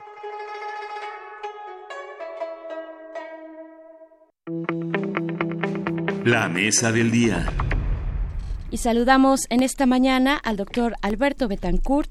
Está a cargo de los mundos posibles todos los jueves en la mesa de primer movimiento. Él es profesor de la Facultad de Filosofía y Letras de la UNAM. Coordina también el Observatorio del G20, ahí también en filosofía. Y en esta ocasión nos hablará del derecho a la ciudad, el papel del movimiento urbano, urbano popular en la configuración de una subjetividad ciudadana. ¿Cómo estás, doctor Alberto Betancourt? Berenice, Miguel Ángel, amigos, buenos días, qué gusto saludarlos en este día tan especial además. Pues sí, quisiera yo proponerles que hablemos el día de hoy de algo que yo diría que es un encuentro feliz entre el movimiento urbano popular y la Secretaría de Cultura del Gobierno de la Ciudad de México que decidieron eh, juntos hacer una exposición llamada El Derecho a la Ciudad, eh, los movimientos urbanos populares. Yo diría que, pues, en cierto sentido, las ciudades son lo que podríamos llamar un enorme dispositivo pulsional que nos configura como sujetos. Y pues yo creo que en particular y creo hoy podemos aprovechar el Día de la Radio, el Día Mundial de la Radio para viajar a las colonias populares de la Ciudad de México y pedirle a nuestros amigos del auditorio que nos hagan favor de decirnos desde donde nos escuchan, creo que el movimiento urbano popular ha jugado un papel muy importante para construirnos como ciudadanos y ha fermentado algo que en este contexto particular en el que nos encontramos, desde mi punto de vista, es un valor, que el movimiento urbano, las movilizaciones de las señoras de delantal, de la gente recién llegada del campo, de los trabajadores más modestos, ha puesto ahí con su lucha por la vivienda, por los servicios públicos, que es la construcción de un feminismo con características particulares, un feminismo popular y comunitario. Y creo que el movimiento urbano también ha defendido el espacio público, de tal manera que la exposición que se encuentra actualmente en la sala Ágora del Palacio del Ayuntamiento, que está abierta al público, que puede visitarse de, me parece que de las nueve de la mañana a las eh, seis de la tarde, habría que checar en el, en el anuncio que publicaremos en redes en un momento más. Esta exposición pues es una belleza realmente porque exhibe fotografías, eh, audios, videos, hay hasta una astilla ahí de vidrio cuyo significado vamos a mencionar en un momento más, pero el hecho es que es una exposición en la que el movimiento urbano cuenta su propia historia. Apuntalado, eso sí, por la Secretaría de Cultura, es una exposición en la que se habla del papel del movimiento urbano en el país. Hay algunas evocaciones a movimientos populares urbanos realmente históricos, por ejemplo, el ocurrido en octubre de 1968 en Chihuahua, y vienen también menciones al movimiento urbano de Durango, que tanto ha aportado al movimiento urbano popular, a las luchas populares en Acapulco y en Monterrey, pero la exposición se concentra fundamentalmente en el caso de esta que, que algunas estaciones hermanas llaman Ciudad Monstruo, y que otros llaman Ciudad de la Esperanza, nuestra muy noble, leal y barroca Ciudad de México. Eh, y pues eh, es una exposición muy emocionante, no sé si ustedes ya la visitaron.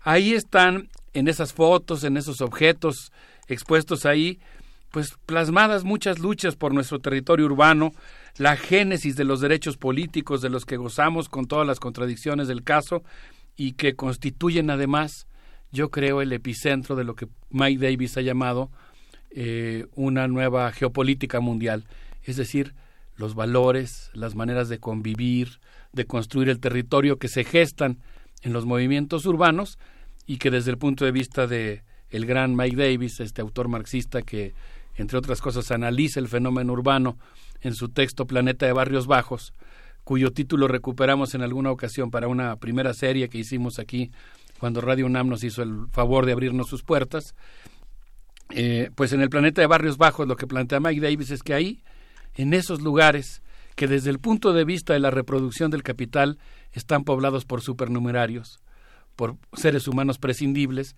ahí es donde se gesta un auténtico cambio geopolítico profundo.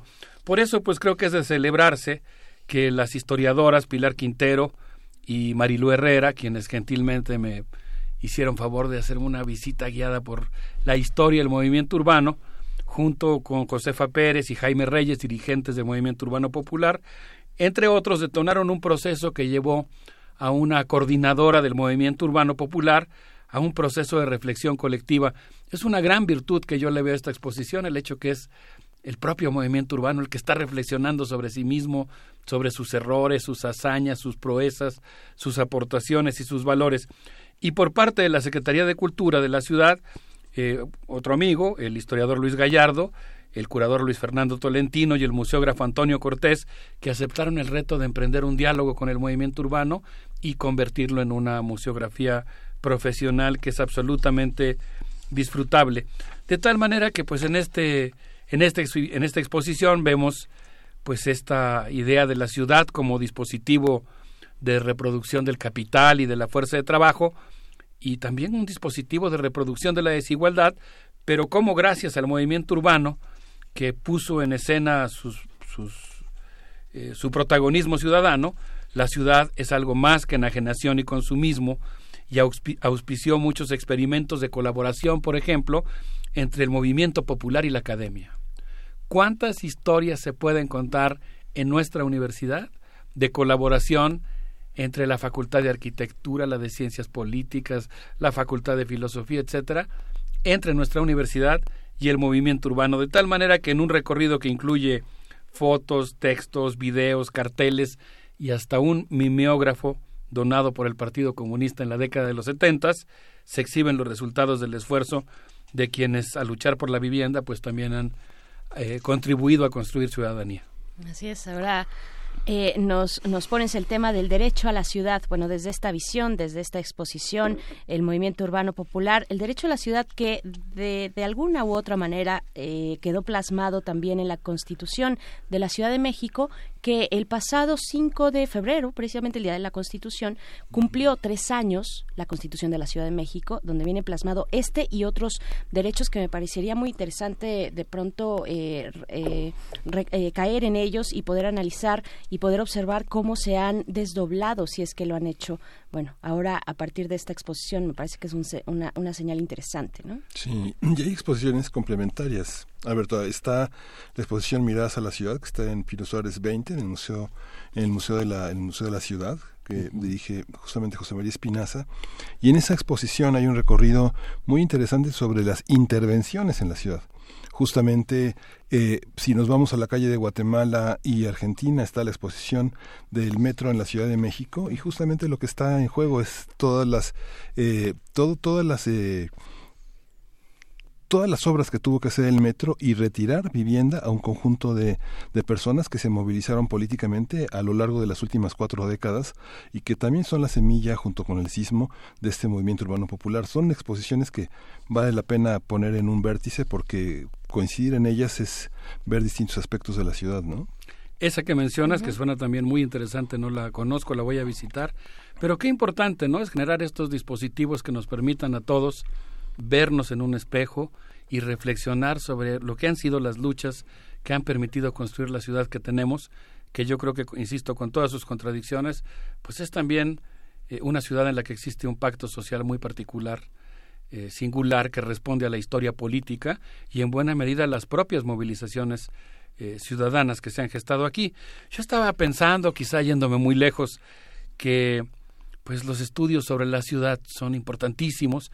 Y yo me remonté hasta la situación de la clase obrera en Inglaterra, este texto clásico de Federico Engels que desde mi punto de vista pues coloca el tema del fenómeno urbano en una perspectiva de pensamiento eh, marxiano, fundador marxista, en la que él plantea pues que Vienen primero los procesos de proletarización, de despojo, que obligan a los proletarios, literalmente los que no tienen nada, a emigrar a las ciudades en donde se convierten ya propiamente en proletarios.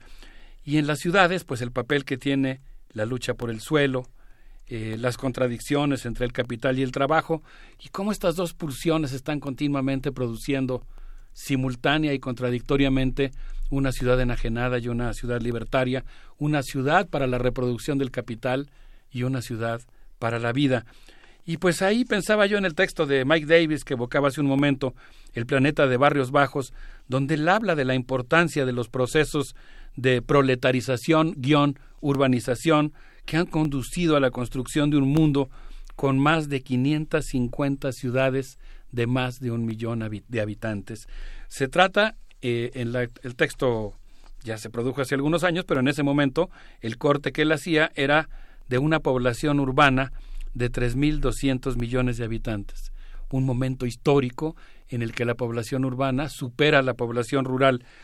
Y pues él señala que las ciudades que encabezan, las megaciudades gigantescas, en las que, como dice Rubén Blades, hay tantas historias que contar, ¿Se acuerdan de ese final de Pedro Navaja, no? De claro que sí. 20 millones de historias tiene la ciudad de Nueva York. Y yo digo, ¿cuántos millones de historias tiene la Ciudad de México? Y él dice que la lista de, la de las megaciudades está compuesta de la siguiente manera. En primer lugar, a la cabeza de todos, de todas, la Ciudad de México. Después, la ciudad de Seúl. Luego, Nueva York, seguida por Sao Paulo y luego la gran Bombay a la que yo siempre recuerdo cuando eh, cruzo el puente de Pantitlán, del metro Pantitlán, y mm. siempre pienso que está uno como en Bombay o Calcuta. Luego Delhi, que debe ser verdaderamente más barroca que la Ciudad de México, la gran Yakarta, de la digna y diversa Indonesia, las ciudades de Dhaka, Calcuta, El Cairo y Manila, en esta lista de gigantescas ciudades, de tal manera que la urbanización de nuestro planeta pues ha implicado un desdibujamiento, dice Mike Davis, de las diferencias entre campo y ciudad, un fenómeno de rurbanización y sobre todo pues el surgimiento de grandes contrastes y diferencias entre las distintas ciudades y al interior de las propias ciudades de tal manera que pues esta, este fenómeno de la urbanización ha implicado también un amueblamiento muy particular de los imaginarios, un imaginario burgués que imagina, como hizo el pensamiento decimonónico y conservador, que hizo germinar la idea del barrio bajo como vertedero de la sociedad y la ciudad del espanto y de la noche, en contrapunto con esta visión que se presenta en la exposición que estoy mencionando, en la que los barrios populares son justamente el epicentro de la esperanza de la construcción de un mundo con nuevos valores en los que exista la solidaridad. No sé qué opinen, pero pues yo les propondría que escuchemos algo de música. ¿Qué les parece si escuchamos Sangre Maíz con esto que se llama justamente de la ciudad? Vamos a escuchar. Y son unos dementes que creen que el gobierno se interesa en el infierno que vive nuestra gente. Y sí, y sí, y sí, y sí. Y sí, por eso educo dignamente con mi armadura del honor. Natido en los canquín retumba nuestro tambor. Rasta libre, rasta fuerte, rasta determinación. Y sí, y sí, por eso educo dignamente con mi armadura del honor. Natido en los canquín retumba nuestro tambor. Rasta libre, rasta fuerte, rasta determinación. Ey, Rebel Style, ey, de la ciudad.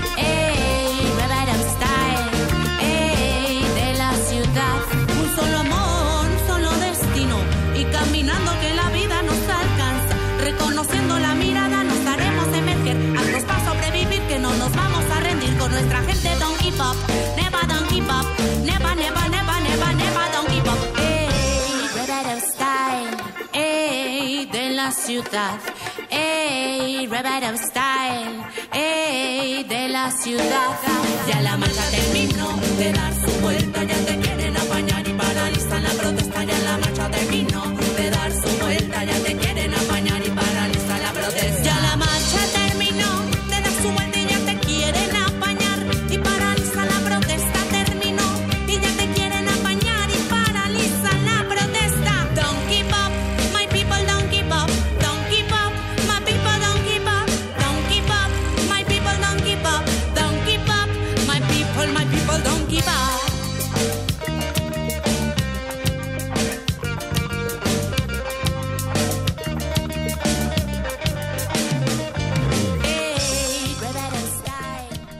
Estamos en la mesa de los mundos posibles con el doctor Alberto Betancourt, el derecho a la ciudad, el movimiento urbano popular y esta exposición que se encuentra en la Ciudad de México. Nos dice por acá en redes sociales, compañero, escuchando mundos posibles desde la bella ciudad Coyote, Nezahualcóyotl. Eso. Ahí está. Qué, qué, qué emoción recibir un saludo desde Ciudad Nezahualcóyotl, porque cuando uno habla del movimiento urbano popular, pues indudablemente Ciudad Nezahualcóyotl, con sus ¿qué? dos millones y más de habitantes, juega un papel importantísimo en la configuración de lo que somos, de nuestra subjetividad. Yo estudié en CCH Oriente y tuve el precioso privilegio de tener muchos amigos eh, que vivían ahí. No, solo, no es mi único lazo con esa, pero eh, fue uno de ellos y pues fue muy entrañable. También con todo este ímpetu, ¿no? Así de los estudiantes de la zona oriente de la ciudad. Viajar en el Guajoloyet al Metro Zaragoza. Por. Guajoloyet, Zaragoza. Qué rutas. Pues yo quisiera mandarle un saludo a todos nuestros amigos que nos hacen favor de escucharnos en colonias populares en la Ciudad de México. Es un gran honor que permitan que Radio UNAM llegue hasta estos eh, preciosos barrios en donde palpitan tantos valores. La exposición de la que estamos hablando lo sumerge a uno en momentos fascinantes de la historia urbana. Una primera fotografía que a mí me impresiona mucho es la de los desahucios de los años 20, ¿no? Los grupos de golpeadores que llegaban a, a sacar a las familias de sus casas. El desahucio, el tema del desahucio en general, cuando, cuando alguien es, es- una familia es sacada de su vivienda y luego la autoorganización para evitar los desahucios y los enfrentamientos y la gran huelga inquilinaria protagonizada en buena medida por las juventudes comunistas, uno de los primeros grandes movimientos de masas en los que intervino, en este caso para bien, como ha ocurrido muy frecuentemente, el Partido Comunista Mexicano, que tenía recién dos años de fundado.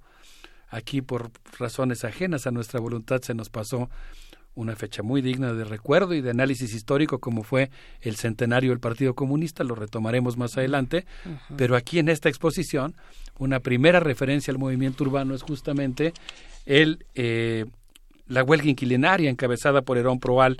Luego, creo que eso no está en la fotografía, sino que fue parte de la plática que me hicieron favor de, de darme Pilar Quintero y Marilu Herrera, pues eh, la evocación de los paracaidistas de la heroica y brava colonia Escuadrón 201, uno de los primeros eh, movimientos urbanos de, gestado por miembros del ejército que habían sido abandonados después de su participación en la Segunda Guerra Mundial y que deciden ocupar unos terrenos que estaban abandonados en la ribera del río Churubusco, eh, parte pues muy importante de esta historia de Iztapalapa, que pues la ciudad en la que vivimos y el país en el que vivimos no sería lo que es si no fuera por las luchas urbanas con todas sus contradicciones y sus dificultades libradas en Iztapalapa. Y luego hay una foto que yo sé que a muchos de los amigos que nos hacen el favor de escucharnos y celebrar con nosotros este Día Mundial de la Radio, les va a traer muchos recuerdos, que es la fundación del Pedregal de Santo Domingo. eh, es un momento realmente muy, muy, muy interesante. Vienen ahí muchas evocaciones y vienen muchas cosas más.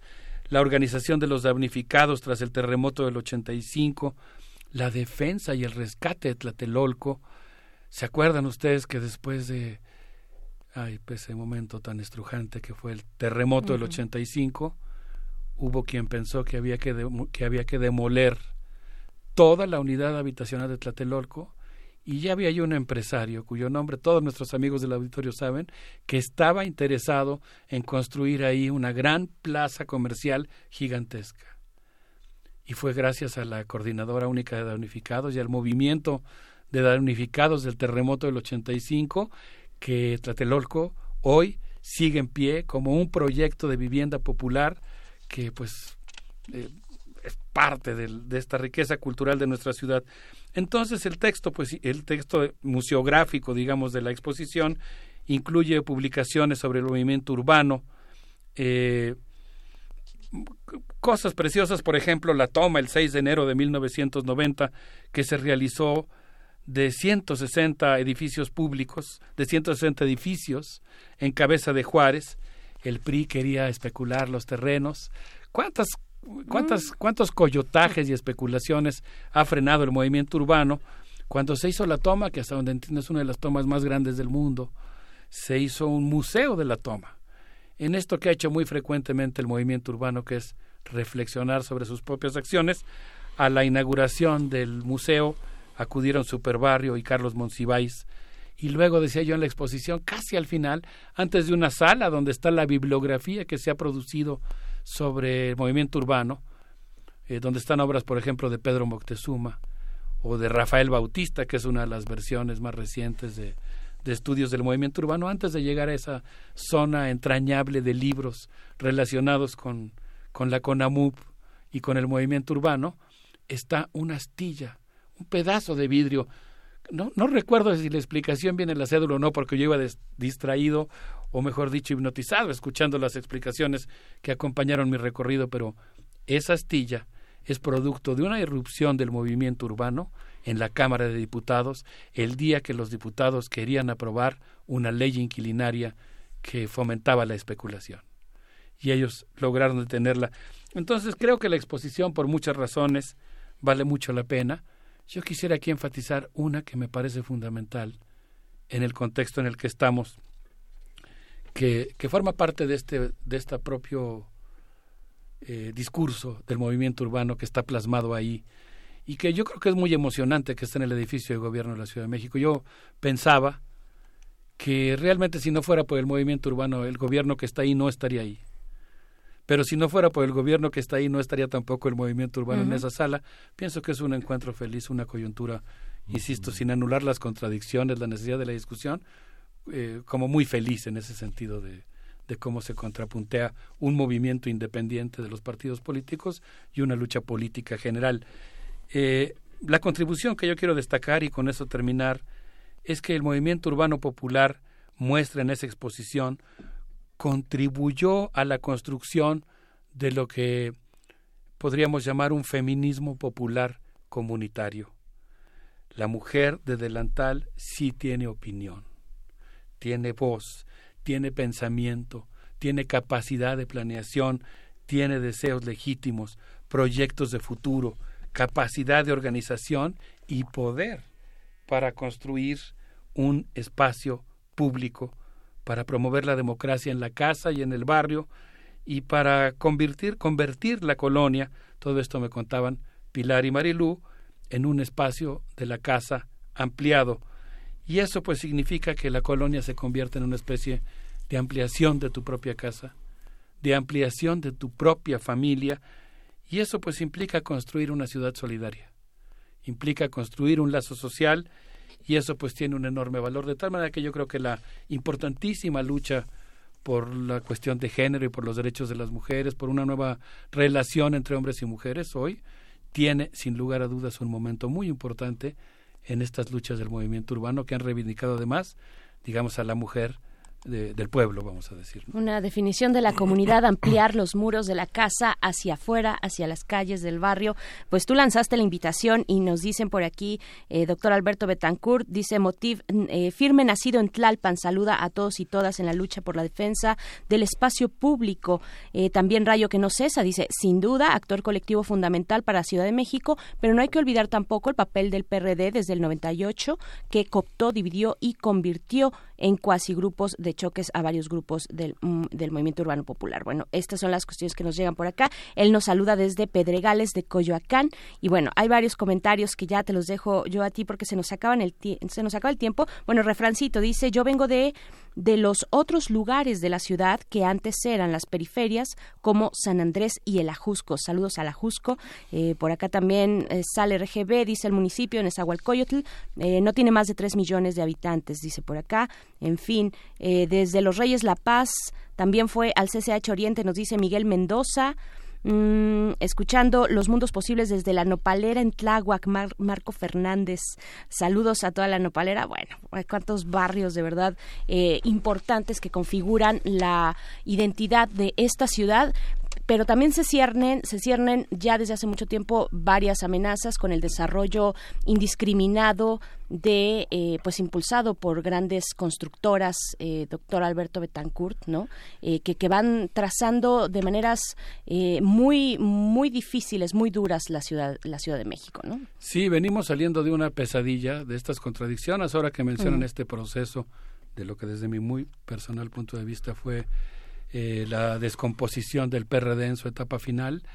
Eh, y, una de las peores pesadillas pues fue este gobierno que promovió intensivamente la especulación inmobiliaria en nuestra ciudad que le puso incluso precio al, logo no lo patentó hasta el logo de la ciudad lo comercializó. Eh, qué bueno que estamos saliendo de esa pesadilla tienen mucha razón nuestros amigos del auditorio. Yo ahora he mencionado los aspectos, digamos, he idealizado al movimiento urbano en el sentido de que he decidido intencionalmente mencionar sus aportaciones a la conformación de una cultura ciudadana. Pero el llamado que hace la exposición y al que yo me sumo no es tanto a idealizarlo, sino fundamentalmente a repensar la historia que hemos construido entre todos juntos. Y creo que repensar la historia del movimiento urbano es muy importante yo creo que el pensamiento radical es indispensable para evitar que el derecho a la ciudad se convierta en una mera utopía. Eh, mejor es eh, aspirar a que se convierta en una utopía viable y yo creo que cuando uno visita la exposición, la verdad es que se agolpan muchos sentimientos en el pecho porque con su estética de obra abierta nos habla de cómo en los barrios populares se han construido territorios de economías en resistencia y solidaridad y yo creo que eso ha sido muy importante para conjurar la amenaza de, del mercado de reducirnos a meros consumidores, convertirnos en supernumerarios de una gran obra de teatro, desaparecernos o encerrarnos en guetos. Así que pues ojalá que, que nuestros amigos puedan visitar la exposición y qué emocionante se siente, ¿verdad? Recibir saludos de tantas colonias populares en las que es un gran honor que se escuche nuestra estación Radio NAM. Yo les quiero proponer que nos despidamos con algo muy potente musicalmente de Iztapalapa, que es el poder del barrio, con esto que se llama Llegó el poder. A ver qué les parece. Gracias, doctor Alberto Betancourt. Nos encontramos el próximo jueves en Los Mundos Posibles. Vamos a escuchar y volvemos a primer movimiento.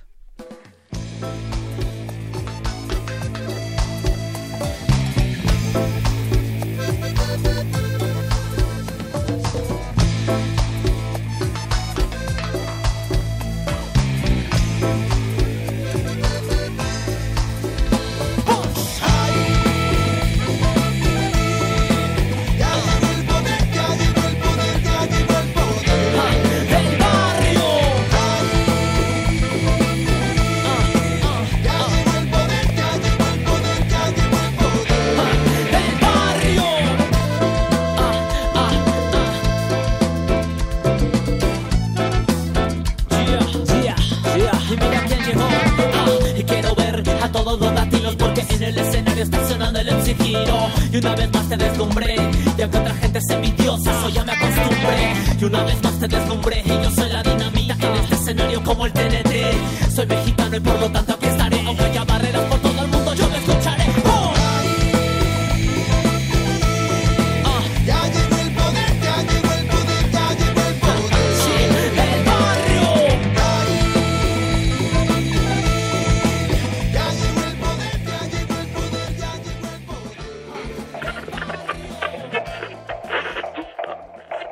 Primer movimiento. A través de Radio UNAM, Radio Universidad de Chihuahua y Radio Nicolaita. Celebra la diversidad humana en el Día Mundial de la Radio. Ya está con nosotros Jacobo Dayan, Jacobo Dayan en esa sección que se titula Derechos Humanos.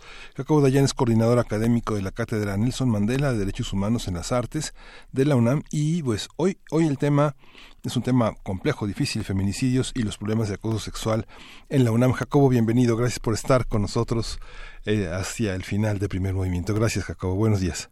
¿Qué tal? Buenos días, ¿cómo están? Pues sí, digo, hemos estado viendo ya desde el año pasado, diría yo, desafortunadamente, porque está evidenciando un problema estructural no nada más en México, sino a nivel global.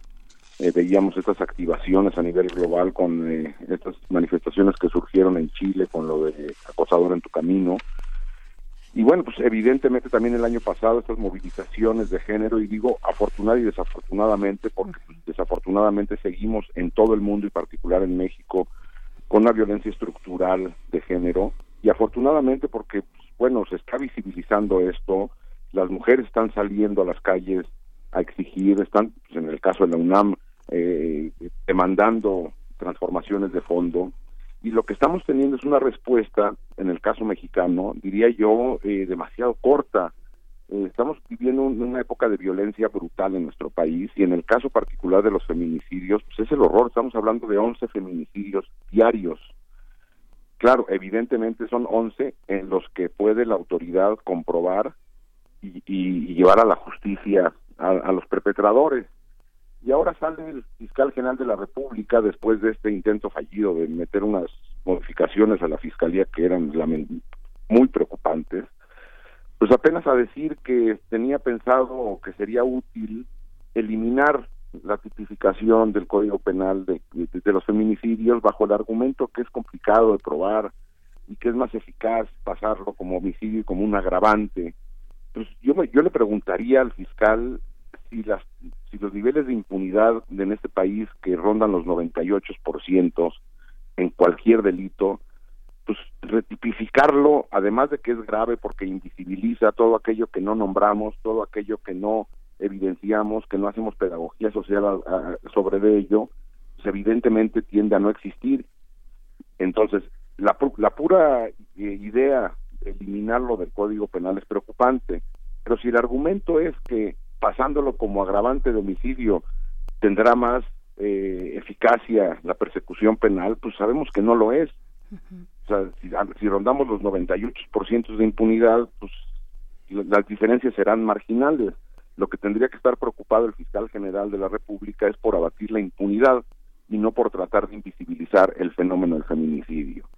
Eh, creo que la respuesta de social, en medios, en distintas organizaciones, de colectivos, de las mujeres, fue contundente decir no, no se puede eliminar del Código Penal el tema del feminicidio y lo que tenemos que exigir es que las que las fiscalías del país hagan su trabajo y hagan su trabajo bien. Sería un gran, gran retroceso. También es lamentable que Andrés Manuel López Obrador ayer que estaba hablando del tema de los feminicidios haya dicho, antier, perdón, ya no recuerdo si ayer o antier, eh, que pues estaba desviando la atención esto al tema de la rifa del avión, que, que el asunto de los feminicidios era una manipulación de los medios. Si desde la más alta tribuna el fiscal quiere eliminar la tipificación y el presidente considera más relevante el tema de la rifa del avión, que no es rifa de avión, que la brutalidad de los feminicidios después de todo lo que hemos vivido en este país, de, los niveles de violencia, las movilizaciones eh, enormes eh, que, se hicieron con el tema de género, que se han venido haciendo por años, pero bueno, el año pasado particularmente fueron eh, muy puntuales en la, en la exigencia, muy visibles en la exigencia.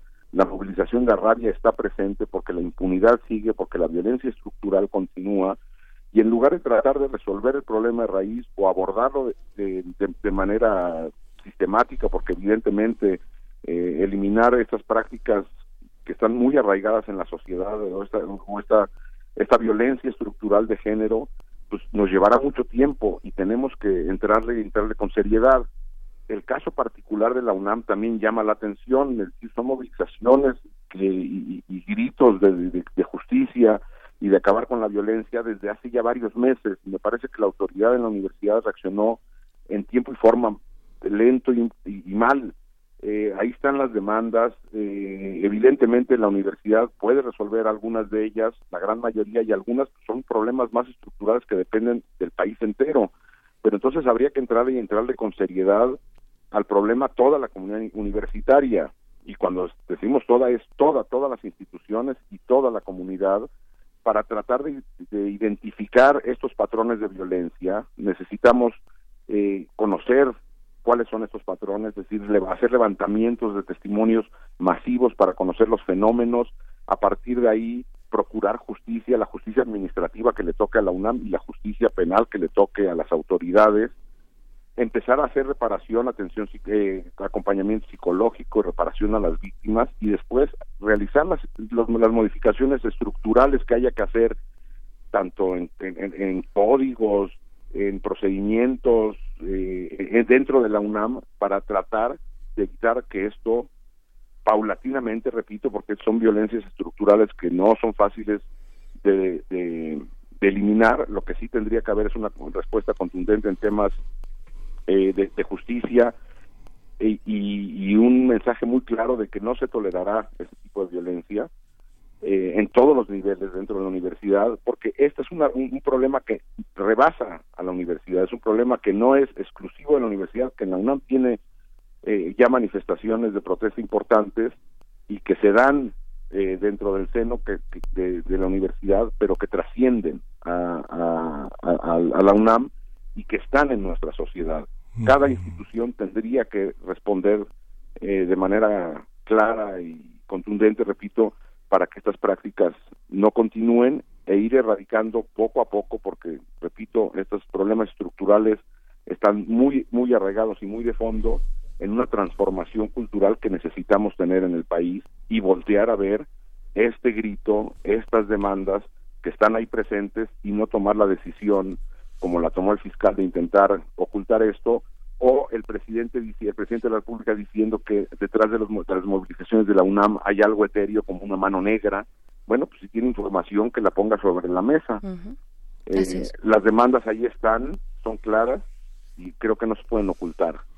No podemos seguir eh, eh, volteando a otro lado y no identificar estas prácticas machistas que hay en las instituciones educativas, en las calles, en el transporte público, en las casas, es necesario abordarlo como una parte de la violencia estructural que hay en nuestro país. Claro, claro, Jacobo Dayan, lo que dice el fiscal, lo que ha dicho, lo que ha comentado, que afortunadamente esta serie de mm, propuestas de reformas a la procuración e impartición de justicia por parte de la fiscalía están detenidas. Tenemos lo que se filtró, por fortuna no han salido en ese sentido ni en otro sentido, no se han presentado finalmente estas propuestas, pero finalmente lo que dice el fiscal eh, esto de es complicado judicializar los casos de feminicidio independientemente de la valoración valoración técnica judicial como estrictamente judicial. Esto también, no sé qué opinas tú, pero desdibuja el problema. Quitar este tipo penal de feminicidio y poner, digamos, con un agravante dentro de todo el cúmulo de homicidios que hay en este país, homicidios dolosos, desdibuja el problema de la violencia de género, elimina la presencia de este tipo de violencia extrema en nuestro país, elimina esta posibilidad de decir, a ver, tenemos 10, 11 feminicidios ocurriendo diariamente en México, ¿no? ¿Cómo, cómo lo ves? Por supuesto, eh, y sobre todo yo repito, o sea, cuando dice que es complejo probarlo, pues parece que a las fiscalías en el país les es complejo probar todo, pues porque si andamos sí. en 98% de impunidad o de ahí para arriba, pues no es que retipificando el feminicidio baje de 98 a, a cifras medianamente aceptables. Eh, la, la impunidad ahí está y eliminarlo es invisibilizarlo lo que tendría que hacer las autoridades es hacer lo que le corresponde en las eh, reformas estructurales, culturales que hay arraigadas en nuestro país y abordarlas de lleno, empezando por eliminar y abatir la impunidad.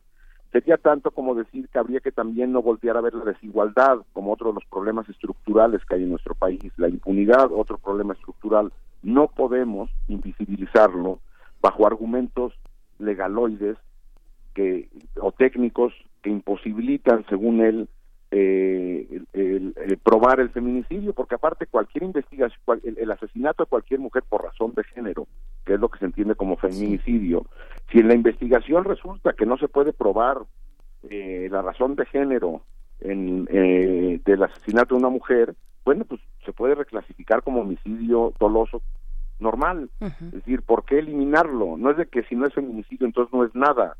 Claro. O sea, Claro, se puede reclasificar el tipo penal durante el proceso judicial, ¿no? Sí. Finalmente.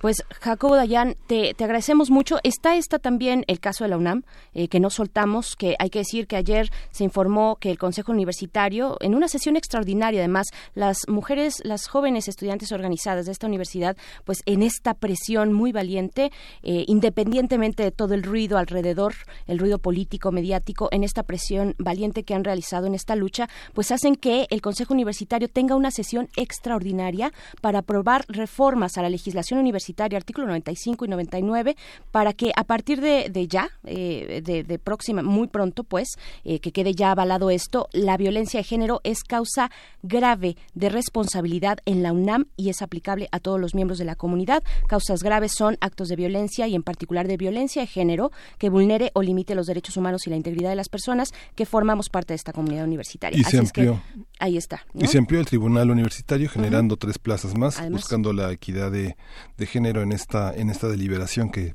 por, por norma hace el Tribunal de la UNAM. ¿no? Así es. Pues con eso nos quedamos, Jacobo Dayan. Pues claro, y, y ojalá nada más la, la, cosa no termine nada más en el cambio normativo, sino uh -huh. en la aplicación de este y en airear las violencias dentro de la universidad. Sí. Así es, así es, en eso estamos y observando también a estas jóvenes, la valentía de estas jóvenes, de verdad, es ejemplar. Te agradecemos mucho, Jacobo Dayan. Eh, nos escuchamos contigo próximamente en esta sección de Derechos Humanos. Eh, te agradecemos, te mandamos un abrazo.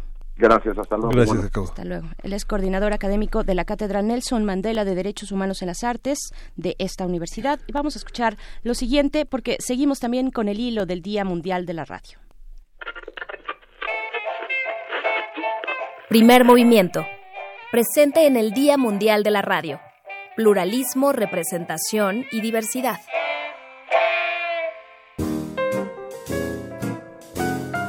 Radio indígena, campesina y estatal. Mientras la radio disquera vivía su mejor época, el gobierno de José López Portillo hizo realidad un proyecto que se había postergado durante muchos años, la radio indigenista fue el Instituto Nacional Indigenista, que en 2003 se transformaría en la Comisión Nacional para el Desarrollo de los Pueblos Indígenas, el encargado de concretarlo. En 1979 instala en Tlapa de Comonfort Guerrero la primera estación de su tipo, la XEZB, La Voz de la Montaña, cuyo propósito inicial era apoyar programas educativos en las regiones étnicas de México, es decir, crear una escuela radiofónica. Sin embargo, con el paso del tiempo, esta idea se abandonó y se comenzó a transmitir simplemente música. En los años siguientes se fueron instalando más emisoras cuyo fin era propiciar el fortalecimiento de las culturas de los pueblos indígenas a partir de la revaloración de las expresiones culturales propias, tales como la música, los mitos, las costumbres y la lengua. A la instalación de las radiodifusoras indigenistas le antecedieron algunas experiencias de radio comunitaria, cuyas sedes fueron clausuradas en varias ocasiones a causa de su situación ilegal. En 1965, el Centro de Promoción Social y Cultural AC, un organismo autónomo del lugar, comienza a operar la XEIT en Teocelo, Veracruz. En el mismo año se crea la XEJN, Radio Guayococotla. Esta emisora funcionó durante sus primeros años de vida como escuela radiofónica y posteriormente como estación de onda corta. Su público objetivo eran los grupos de campesinos adultos de la comunidad o de las poblaciones cercanas a los que se intentaba alfabetizar en aulas previamente establecidas. Por su parte, la radio del Estado fue reorganizada durante estos años. Las emisoras estatales se encontraban dispersas en distintas dependencias del gobierno y era necesaria una política clara en materia de medios de comunicación estatales. Un antecedente para unificarla en un organismo que proyectara su rumbo se presentó después de que Grupo Radio Fórmula de la Ciudad de México decidiera vender sus estaciones en 1979 tras un largo proceso que iniciara en 1976 con el fin de superar sus dificultades financieras y fiscales. El gobierno federal se quedó con tres de las estaciones, la XEMP, la XERPM y la legendaria XEB.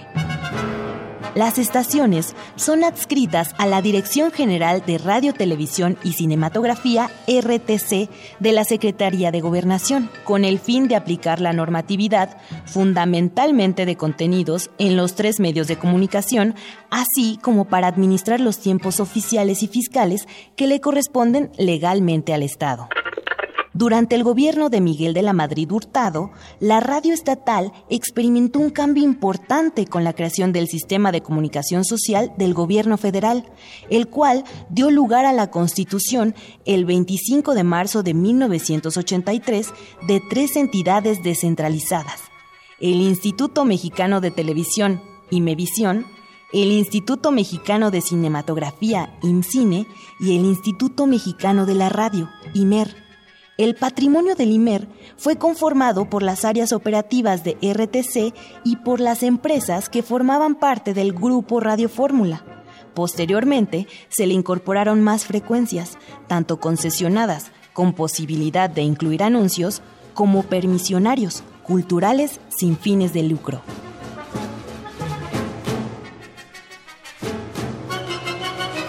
Texto de Gabriel Sosa Plata y Perla Olivia Rodríguez extraído del libro Días de Radio, Historias de la Radio en México, Editorial Tintable 2016.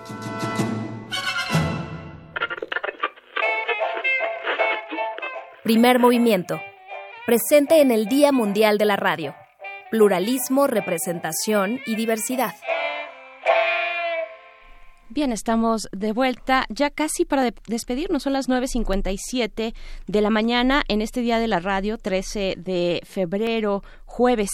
Y pues bueno, tenemos muchos comentarios. No alcanzamos a leerlos al aire, pero sí los hemos revisado todos. Les agradecemos a todos ustedes eh, pues este acompañamiento en este día especial para nosotros, para ustedes también esperamos. Y tenemos regalos. Tenemos regalos. Tenemos dos boletos dobles para la FUNAM para el próximo domingo a mediodía a los primeros dos personas que llamen y nos digan cómo conocieron o se acercaron a Radio UNAM.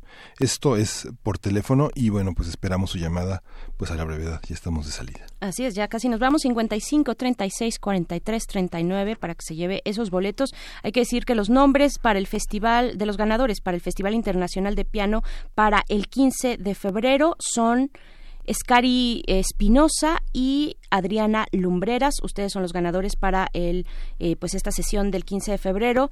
Eh, y pues bueno, también, también queremos ya para despedirnos, eh, agradecer el esfuerzo de todo un equipo, el equipo de primer movimiento, Frida Saldívar, eh, nuestra productora, Uriel Gámez en la asistencia de producción, Antonio Quijano, el jefe de noticias, Miriam Trejo en la coordinación de invitados, Vania Nuche en nuestras redes sociales, Mezcli Montero, que bueno, Mezcli ha sido eh, de nuestro servicio social, pues, ha sido de verdad una maravilla porque nos asesora en cuestiones de radioteatro y nos presta su voz también para, por ejemplo, hoy estuvimos escuchando la voz de Mezcli Montero en las producciones especiales y también, como siempre, a Arturo González en los controles de este navío que está ya terminando y que es primer movimiento, pero que estaremos con ustedes el día de mañana a las 7 de la mañana, si nos lo permiten, y pues nos despedimos ya. Esto fue primer movimiento. El mundo desde la universidad.